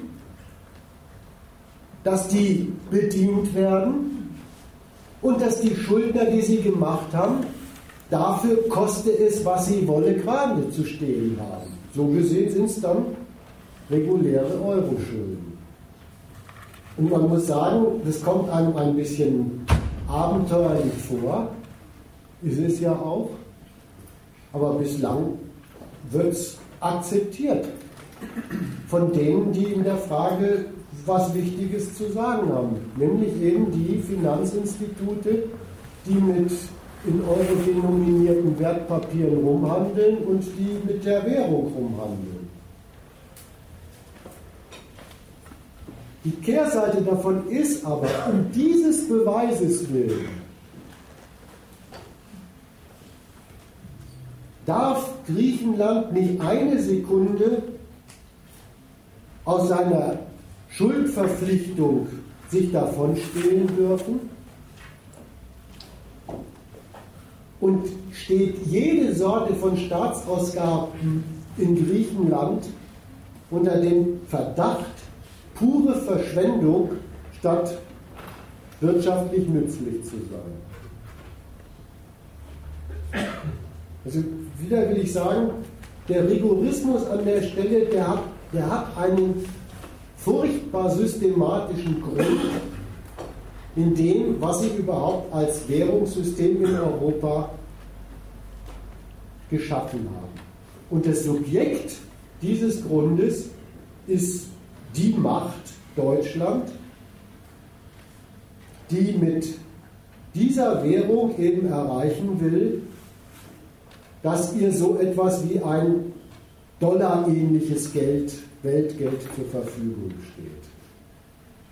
Ein dollarähnliches Weltgeld zur Verfügung steht, das eben international das Interesse der Finanzmärkte genießt, weil es weltweit zuverlässig Eigentum festhält und ihm Geschäfte erschließt, dass das Interesse der Staatenwelt auf sich zieht.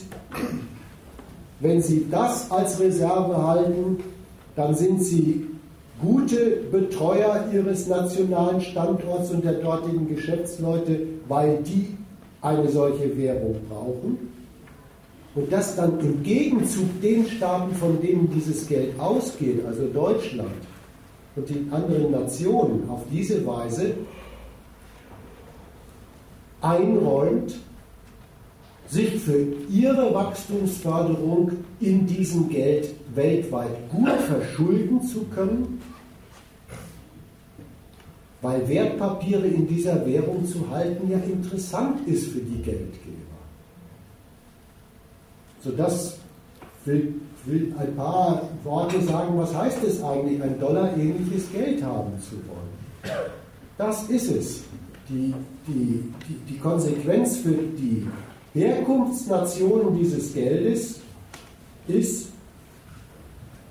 weil es international sowohl von den Geschäftsleuten als auch von den Staaten als ein zuverlässiges Mittel ihres Weltkapitalismus gehandelt wird, ist es umgekehrt für die Geldhüter, die es ausgeben, für die Staaten, ein Mittel, sich leicht und gut und auch noch im eigenen Geld weltweit Kredit zu besorgen und damit was für ihre Standorte zu tun.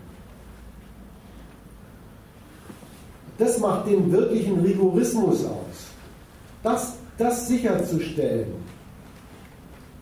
das macht den Rigorismus aus, warum am Ende die Griechen arm werden müssen. Da, da muss ich sagen, wenn man sich das mal so ein bisschen ähm, zurechtlegt und wie gesagt, dieser Aufsatz von 2015, äh, der führt das aus im Unterschied zu, zu so ein paar Pinselstrichen, die ich hier gerade mache. Ähm, dann wird einem klar, dass in ein solches Programm hineinzudenken, das müsste sozialer sein. Das, das, müsste, das müsste doch eigentlich sich darum kümmern, ähm, dass äh, Leute in Griechenland irgendwie auf, auf die Beine kommen und wieder Geld verdienen können und äh, davon über ihre Verhältnisse leben können. Äh,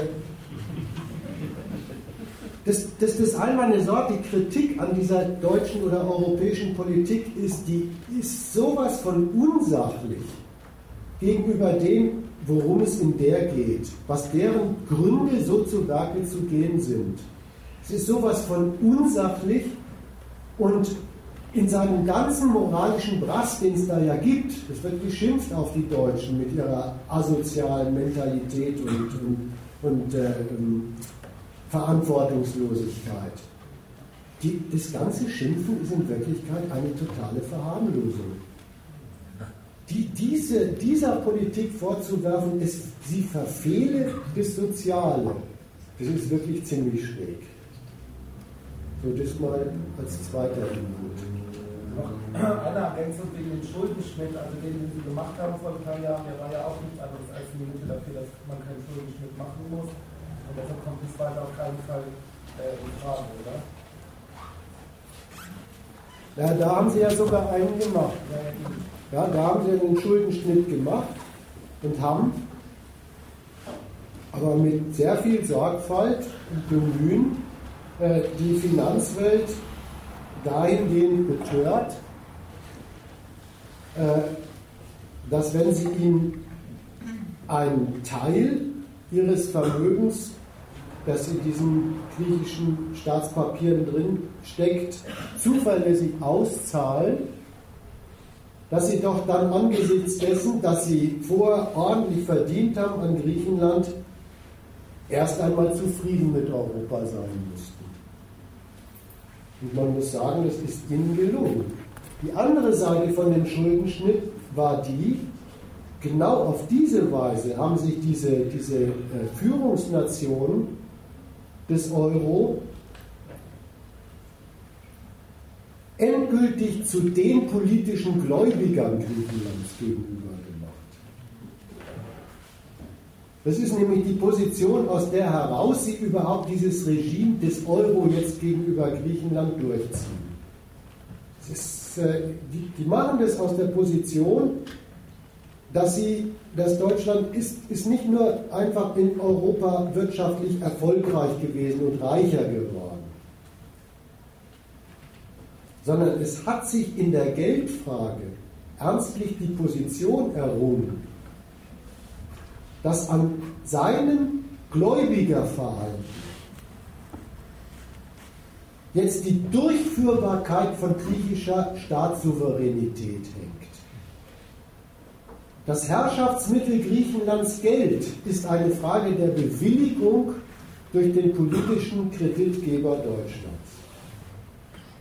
Soweit haben sie es gebracht und da komme komm ich aber jetzt, käme ich jetzt in das nächste Kapitel des, des deutschen Geldimperialismus rein, der hat nämlich seine, seine politische Seite. Nachzulesen in demselben Aufsatz, aus dem ich ein paar Sätze daher geredet hat.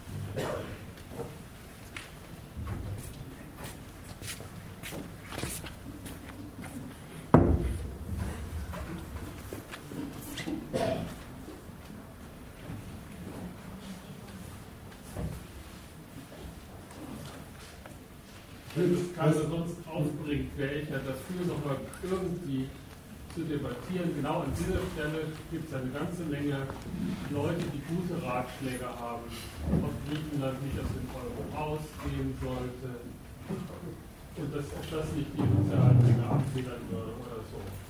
Ich fände es gut, noch ein paar Gedanken dazu zu verlieren. Ich kann ja anfangen, also äh, damit ja überhaupt nicht aufgehoben wäre, also abgesehen davon, dass so leicht gar also werden fragen, was sind die, was die aufgelaufenen Schulden wert. Was dann überhaupt nicht aufgehoben wäre, ist, dass eine Ökonomie dort überhaupt nur funktioniert, wenn sie einen Kredit bezieht. Und der ganze Ausgangspunkt ist, dass sie das nicht, nicht getan hat. Sodass ein Neuanfang mit Drachme erstmal den Ausgangspunkt hat, dass diese Stadt schon wieder kein Geld kriegt. Ganz unabhängig davon, was er jetzt mit seinen aufgelaufenen Schulden macht. Diese ganzen Vorschläge geben immer diesen, diesen Grundgedanken von dem, wofür Staatsschulden da sein sollen, den du am Anfang erwähnt hast, überhaupt nicht auf und deswegen funktionieren sie auch nicht. Das, sowas überlegt sich dann durchaus vielleicht die griechische Regierung, die haben ja durchaus überlegt. Der Schäuble hat sich ja auch überlegt. Richtig. Heißt doch überhaupt nicht, dass das an der Verarmung der Leute sich ändern würde. Das fehlt uns. Die, die, die, die, das kommt dann zwar vor, ja, ähm, diese, diese, ähm, diese Patentrezeptgeber da, ob sie jetzt von der konservativen Seite her kommen oder aus der Linkspartei, äh, die lassen das ja nie aus, äh, zu behaupten, am Ende sei, sei ihr äh, genialer Tipp äh, auch noch eine, eine Perspektive für die Griechen.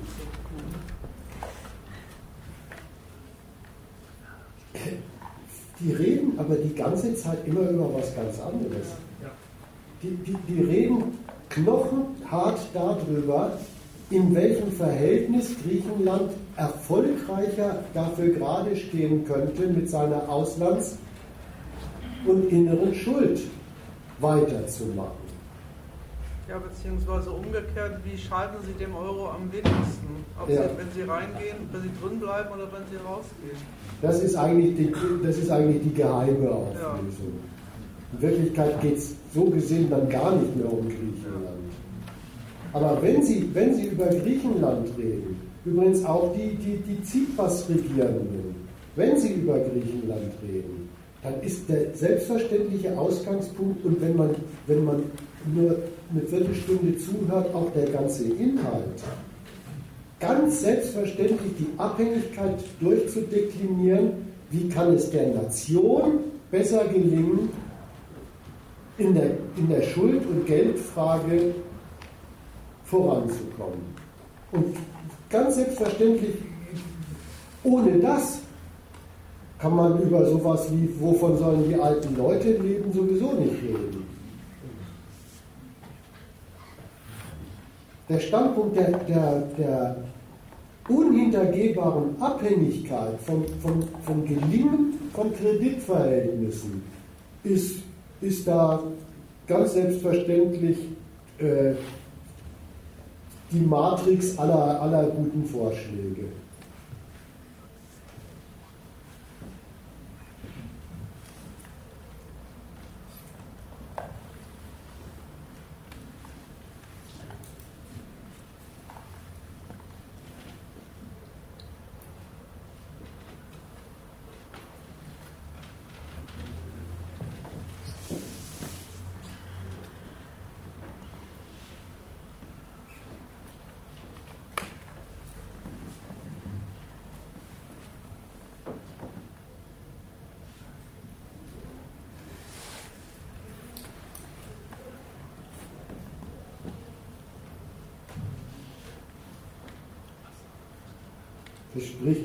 Schwer dagegen, überhaupt in diese alternativen Debatte mit einzusteigen.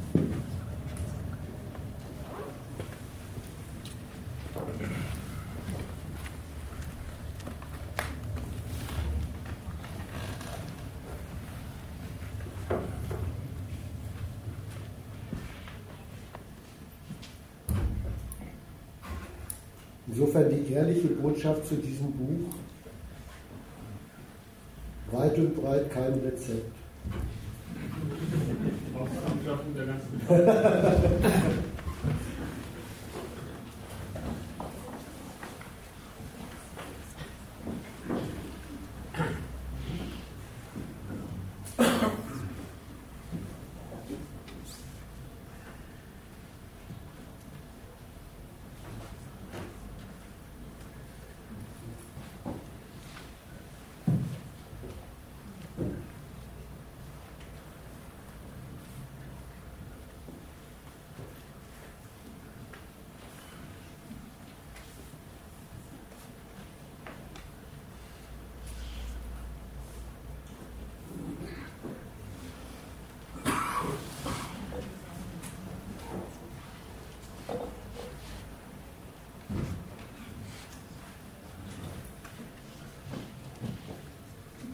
Aber dafür, dafür eine Botschaft.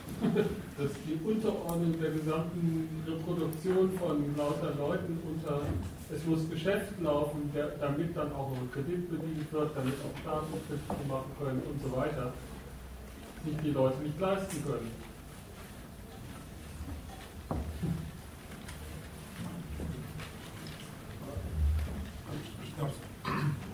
Ich glaube es noch an zwei Sachen. Das eine ist, okay, wenn das so war, dass das ein Projekt war, um Konkurrenz zu den Dollar zu treten, und man das so aufzieht. Also ich frage das jetzt, um es zu verstehen, nicht weil ich der bessere Politiker sein will. Äh, und man sich das so überlegt hat, dann ist das doch ein schlechtes, ziemlich schlechte Idee, ein ziemlich schlechtes Mittel. Denn auch die wissen ja, dass es bei Konkurrenz Gewinner und Verlierer gibt. Auch die können sich dann denken, dass sich dieses Problem immer regelmäßig einhandelt. Wie kann man dann erwarten oder als Ziel haben, Konkurrenz machen zu wollen, der diesen Widerspruch nicht hat? Das ist das eine, was mich umknappt. Und das andere ist, du hattest ganz am Anfang in so einer Nebenbemerkung gesagt, ähm, das sei ein deutsches Projekt gewesen. Und da würde mich interessieren, äh, ja, kann man das irgendwie untermauern sozusagen, dass das jetzt ein deutsches Projekt war, weil, weil, weil gleichzeitig dann in einem anderen Zusammenhang war es dann doch eher ein Gemeinschaftsprojekt, dass das alle wollten. Also ich habe das noch nicht so wahrgenommen, dass, äh, ich sag mal so wie es erzählt wird, ist das, sind das Vertragszusammenschlüsse, wo die Leute sich selbst dazu, die Staaten meine ich, selbst dazu verständigt haben, in diese Gemeinschaftswährung einzutreten. Und das müsste man irgendwie aus meiner Sicht untermauern, dass das jetzt sozusagen etwas ist, was Deutschland irgendwie all diesen Staaten, die das nicht wollten, aufoktroyiert hat. Nein, so war es nicht. Aber ich will mal zu sagen, wie kann man sowas nur machen, was sagen? Ja ja. Also es ist, na, du, du, du musst den Inhalt von deiner Frage denken. Du wirst ja, ja, die, knüpft ja an an das, was ich gesagt habe, mit dieser Sorte ein, ein, ein Weltgeld Europa zu verschaffen. Mit dieser Sorte konstruieren sie in diesem Plan auch einen großen Widerspruch ein, eben mit, der, mit den konkurrierenden Nationen. Jetzt sagst du, wie kann man sowas nur machen? Und dann muss ich dir sagen, das kann man deswegen so machen, weil das konkurrierende Nationen sind. Du wirfst nämlich einfach mal die Frage auf, könnten diese Bestien, die solche Geldpläne auf der Welt verfolgen, nicht mal eben beschließen, wir lösen uns auf? Wir machen jetzt, wir machen jetzt Europa statt Deutschland. Ja, da, dazu sind die ernstlich die falschen Subjekte. Weil dies ja um, ihres National, um ihrer nationalen Durchsetzung überhaupt betreiben, das, das Europaprojekt. Das, Europaprojekt betreiben sie um der nationalen Durchsetzung willen. Und da muss ich sagen, alle, also so meinte ich das nicht mit dem, mit dem, das ist ein deutsches Projekt. Das haben sie alle deswegen gemacht. Alle diese mittlerweile zwölf Nationen stehen auf dem Standpunkt, für so, für so eine, um, um so eine richtig erfolgreiche nationale Geldquelle zu werden, sind sie alle zu klein. Wollen sich die Kapitalpotenzen ihrer europäischen Partner mit zunutze machen, stehen sie alle drauf. Aber wenn alle das Gleiche machen, ist es nicht das Gleiche. Die, die, das, das deutsche Projekt, also das Deutsche an diesem Projekt ist, dass äh, Deutschland ist in dieses Projekt gleich reingegangen als, als eine Nation, die mit einem nationalen Kapitalismus ausgestattet war, national ausgestattet war der überhaupt schon geschäftlich überall auf der Welt unterwegs war und der so gesehen national richtig das Bedürfnis schon fertig hatte heranreifen lassen. Dafür braucht man eigentlich die Fähigkeit zu einer solchen internationalen Geldmacht.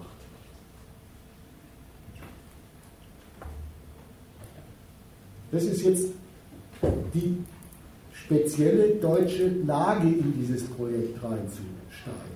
So. Wie kann man so etwas machen? Das fragen sich die Macher dieses Projekts und jetzt sind sie ja endgültig eindeutig die Macher. Ja? Das war vielleicht am Anfang noch gar nicht so ganz klar. Aber jetzt sind sie ja endgültig die Macher. Bis hin zu solchen, zu solchen Rigorismen wie eigentlich wird in Berlin über die Geldfrage entschieden, was an Regieren in Athen geht und was nicht. Also sie sind die Macher. Jetzt fragen die sich das selber, wie man eigentlich diesen Widerspruch machen kann. Sie leiden auch unter diesem Widerspruch. Aber sie haben zwei Antworten. Die, die, die, die eine Antwort ist die vorhin skizzierte dann muss man das, was man in Maastricht schon angefangen hat zu, zu organisieren, die konkurrierenden Nationen eigentlich auf so etwas wie einen Sachzwang der Eurotauglichkeit zu verdonnern. Mit diesem Regime, sie können überhaupt mit Geld nur regieren, wenn ihnen Wachstum gelingt, aus dem sie Steuern beziehen und wenn Sie sich damit so kreditwürdig machen, dass Sie auch noch zusätzliche Haushaltsmittel im Wege der Verschuldung bekommen. Was man da eigentlich denen schon zu sowas wie einen Sachzwang machen wollte, sogar richtig in diesen Kunstzahlen zu Protokoll gegeben. Staaten dürfen nicht mehr sich verschulden als 60 Prozent vom nationalen Wachstum und diesen ganzen komischen Klapperatismus das war ja schon der Versuch, mit diesem ökonomischen Sachzwang gegen die nationalen Rechnungen von solchen Staaten durchzuregieren.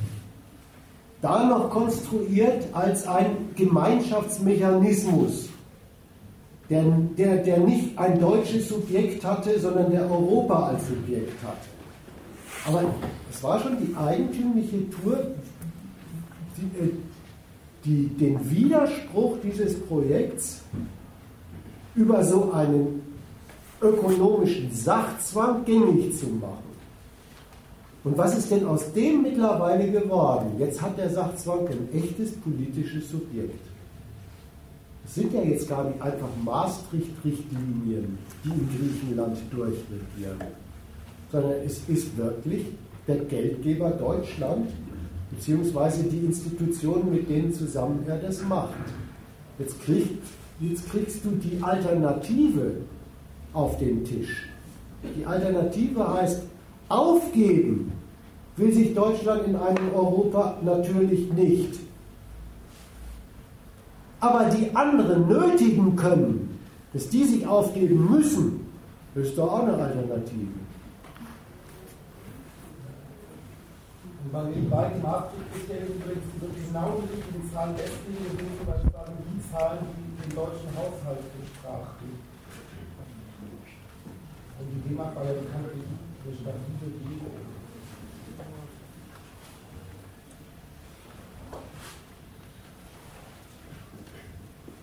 Also so, so machen die sich zu schaffen an deiner Frage. Wie kann man nur so einen Widerspruch konstruieren? Ja, Deutschland hat in dieser Euro-Krise bislang wirklich den Kurs betrieben. Man wird doch wohl das Störende an nationalen Konkurrenzen in Europa zum Teil wegerpressen können. Redet nur über das, was sie machen, nicht ob es genügt.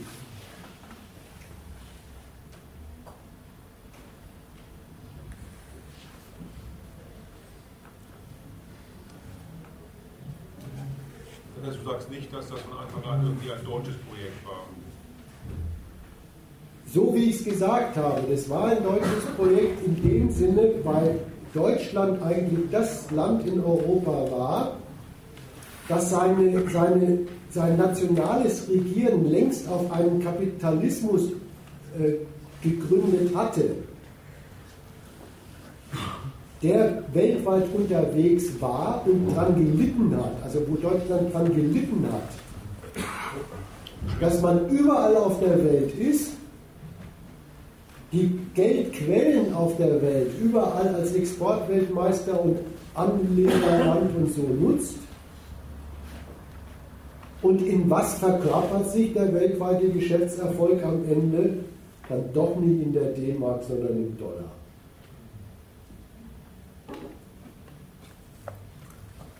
Die, das Anspruchsniveau konnten solche Staaten wie Griechenland nicht haben. Dass die zu diesem Projekt dazugestoßen sind, das war mir so, wie ich es vorhin versucht habe, kurz zu, zu charakterisieren.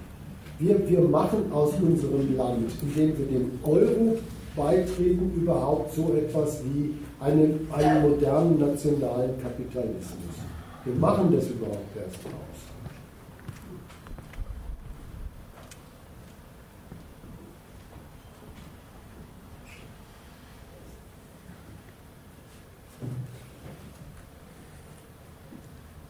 Das ist von der Seite her, was die Staaten sich davon versprochen haben.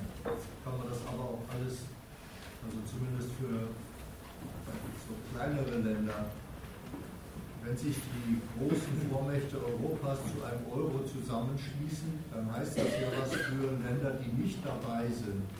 Wenn die nicht dabei sind, dann haben sie gewissermaßen die Nachteile, da nicht dazu zu gehören und müssen sich dann mit einer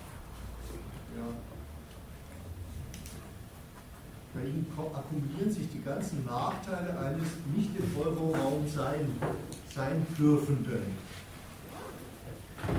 Ganzen, der große Binnenmarkt findet ohne sie statt. Die großen Kreditmittel, die man sich da besorgen kann, könnte, die stehen ihnen nicht zur Verfügung. Also die müssen gar nicht in dem Sinne das werden sie schon auch gemacht haben, aber wir müssen gar nicht in dem Sinne gesagt haben, jetzt werden wir überwunden wir Deutschland. Das ist gar nicht der, der, der, der Punkt, aber zu sagen, jetzt gibt es sowas und dabei zu sein bietet eine Menge Möglichkeiten, die man auf jeden Fall nicht hat, wenn man nicht dabei ist.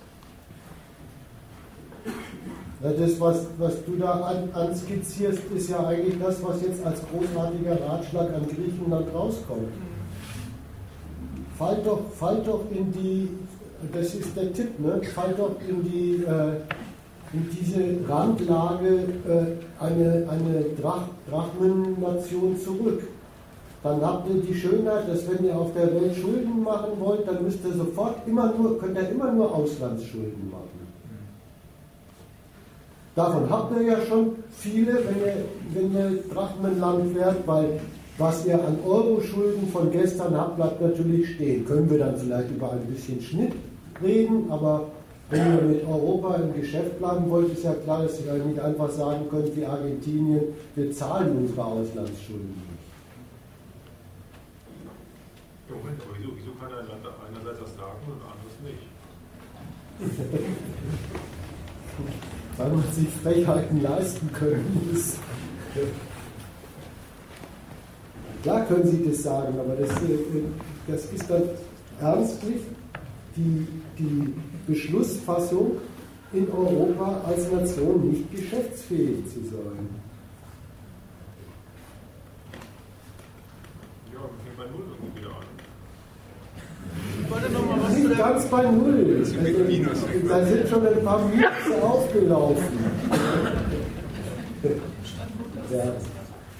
Ich wollte noch mal was zu der Frage, wie kann man sowas Widersprüchliches machen, daran erinnern, dass für äh, weitblickende Europapolitiker damals der Euro sowieso immer bloß die zweitbeste Lösung war.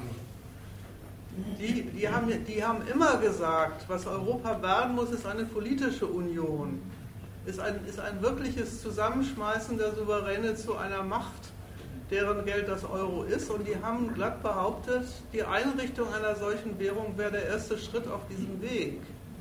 Also nicht, dass man das darüber vergisst, dass sie, dass sie ihr, ihr Fernziel äh, einer vereinheitlichten politischen Macht gar nicht aus dem Auge verloren haben. Das merkt man ja bei Merkels Politik eindeutig, dass sie das nicht aus dem Auge verloren hat. Aber es unterliegt auch, auch das, die politische Einheit, unterliegt auch dieser Logik.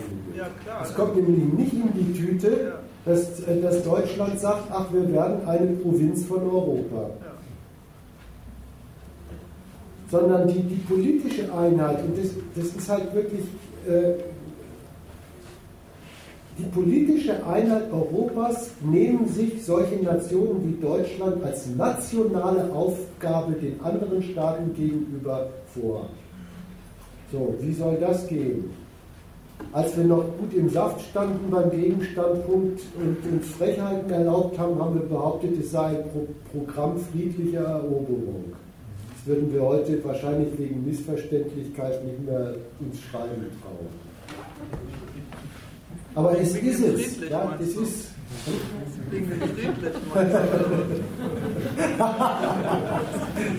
Ja, das war, das hat mit, der, mit, der, mit dem totalen Widerspruch gespielt. Wie soll das gehen? Eroberung friedlich. Man ist erstaunt, wie weit es geht. Der Fall Griechenland ist in der Frage ja ein Fall, wie weit es geht. Ich habe aber mal eine andere Frage. Hat sich die Bedeutung Griechenland nicht aber auch ein bisschen verschoben die deutsche Bedeutung hat sich das Griechenland? Jetzt meinst du? Ja. Also ich kann da nichts davon entdecken, dass, äh, dass die deutsche Flüchtlingspolitik äh, die- Konzession macht, äh, wir könnten euch aus der, aus der ähm, Schuldenklemme entlassen. Ja, ich meine, die Brexit war nicht mehr Thema bei der letzten Politik. Nein, Brexit ist, Brexit ist nicht nur wegen, Brexit ist wirklich auch ein Widerspruch. Das habe ich vielleicht ver, ver, verpasst anzusprechen. Es gibt natürlich die, die, die Alternativlinie zu dem mit 86 Milliarden oder wie viel Sie da jetzt wieder in Ihren Garantiefonds da reingerechnet haben, äh, das Dabeisein von Griechenland als Euro-Schuldnerland im Euro zu verlängern. Die Alternative heißt Brexit, Gr- Griechenland raus. Aber die hat von dem Projekt aus, über das wir reden, auch einen Widerspruch. Es ist nämlich einfach äh, Europa, die, die, die Euro-Macht, die wird, wenn Staaten Konkurrenzniederlagen machen, einfach kleiner.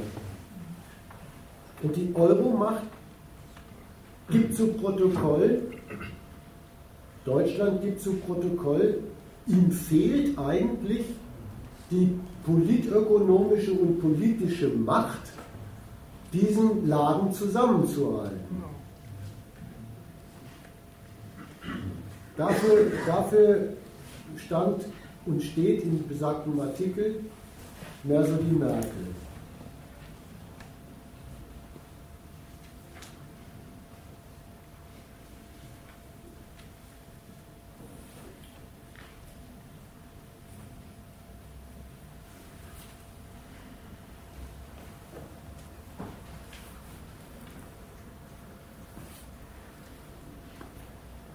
Das ist ja im Übrigen immer der Widerspruch aller Vorschläge, die es in dieser Richtung gegeben hat. Europa der zwei Geschwindigkeiten, Ja.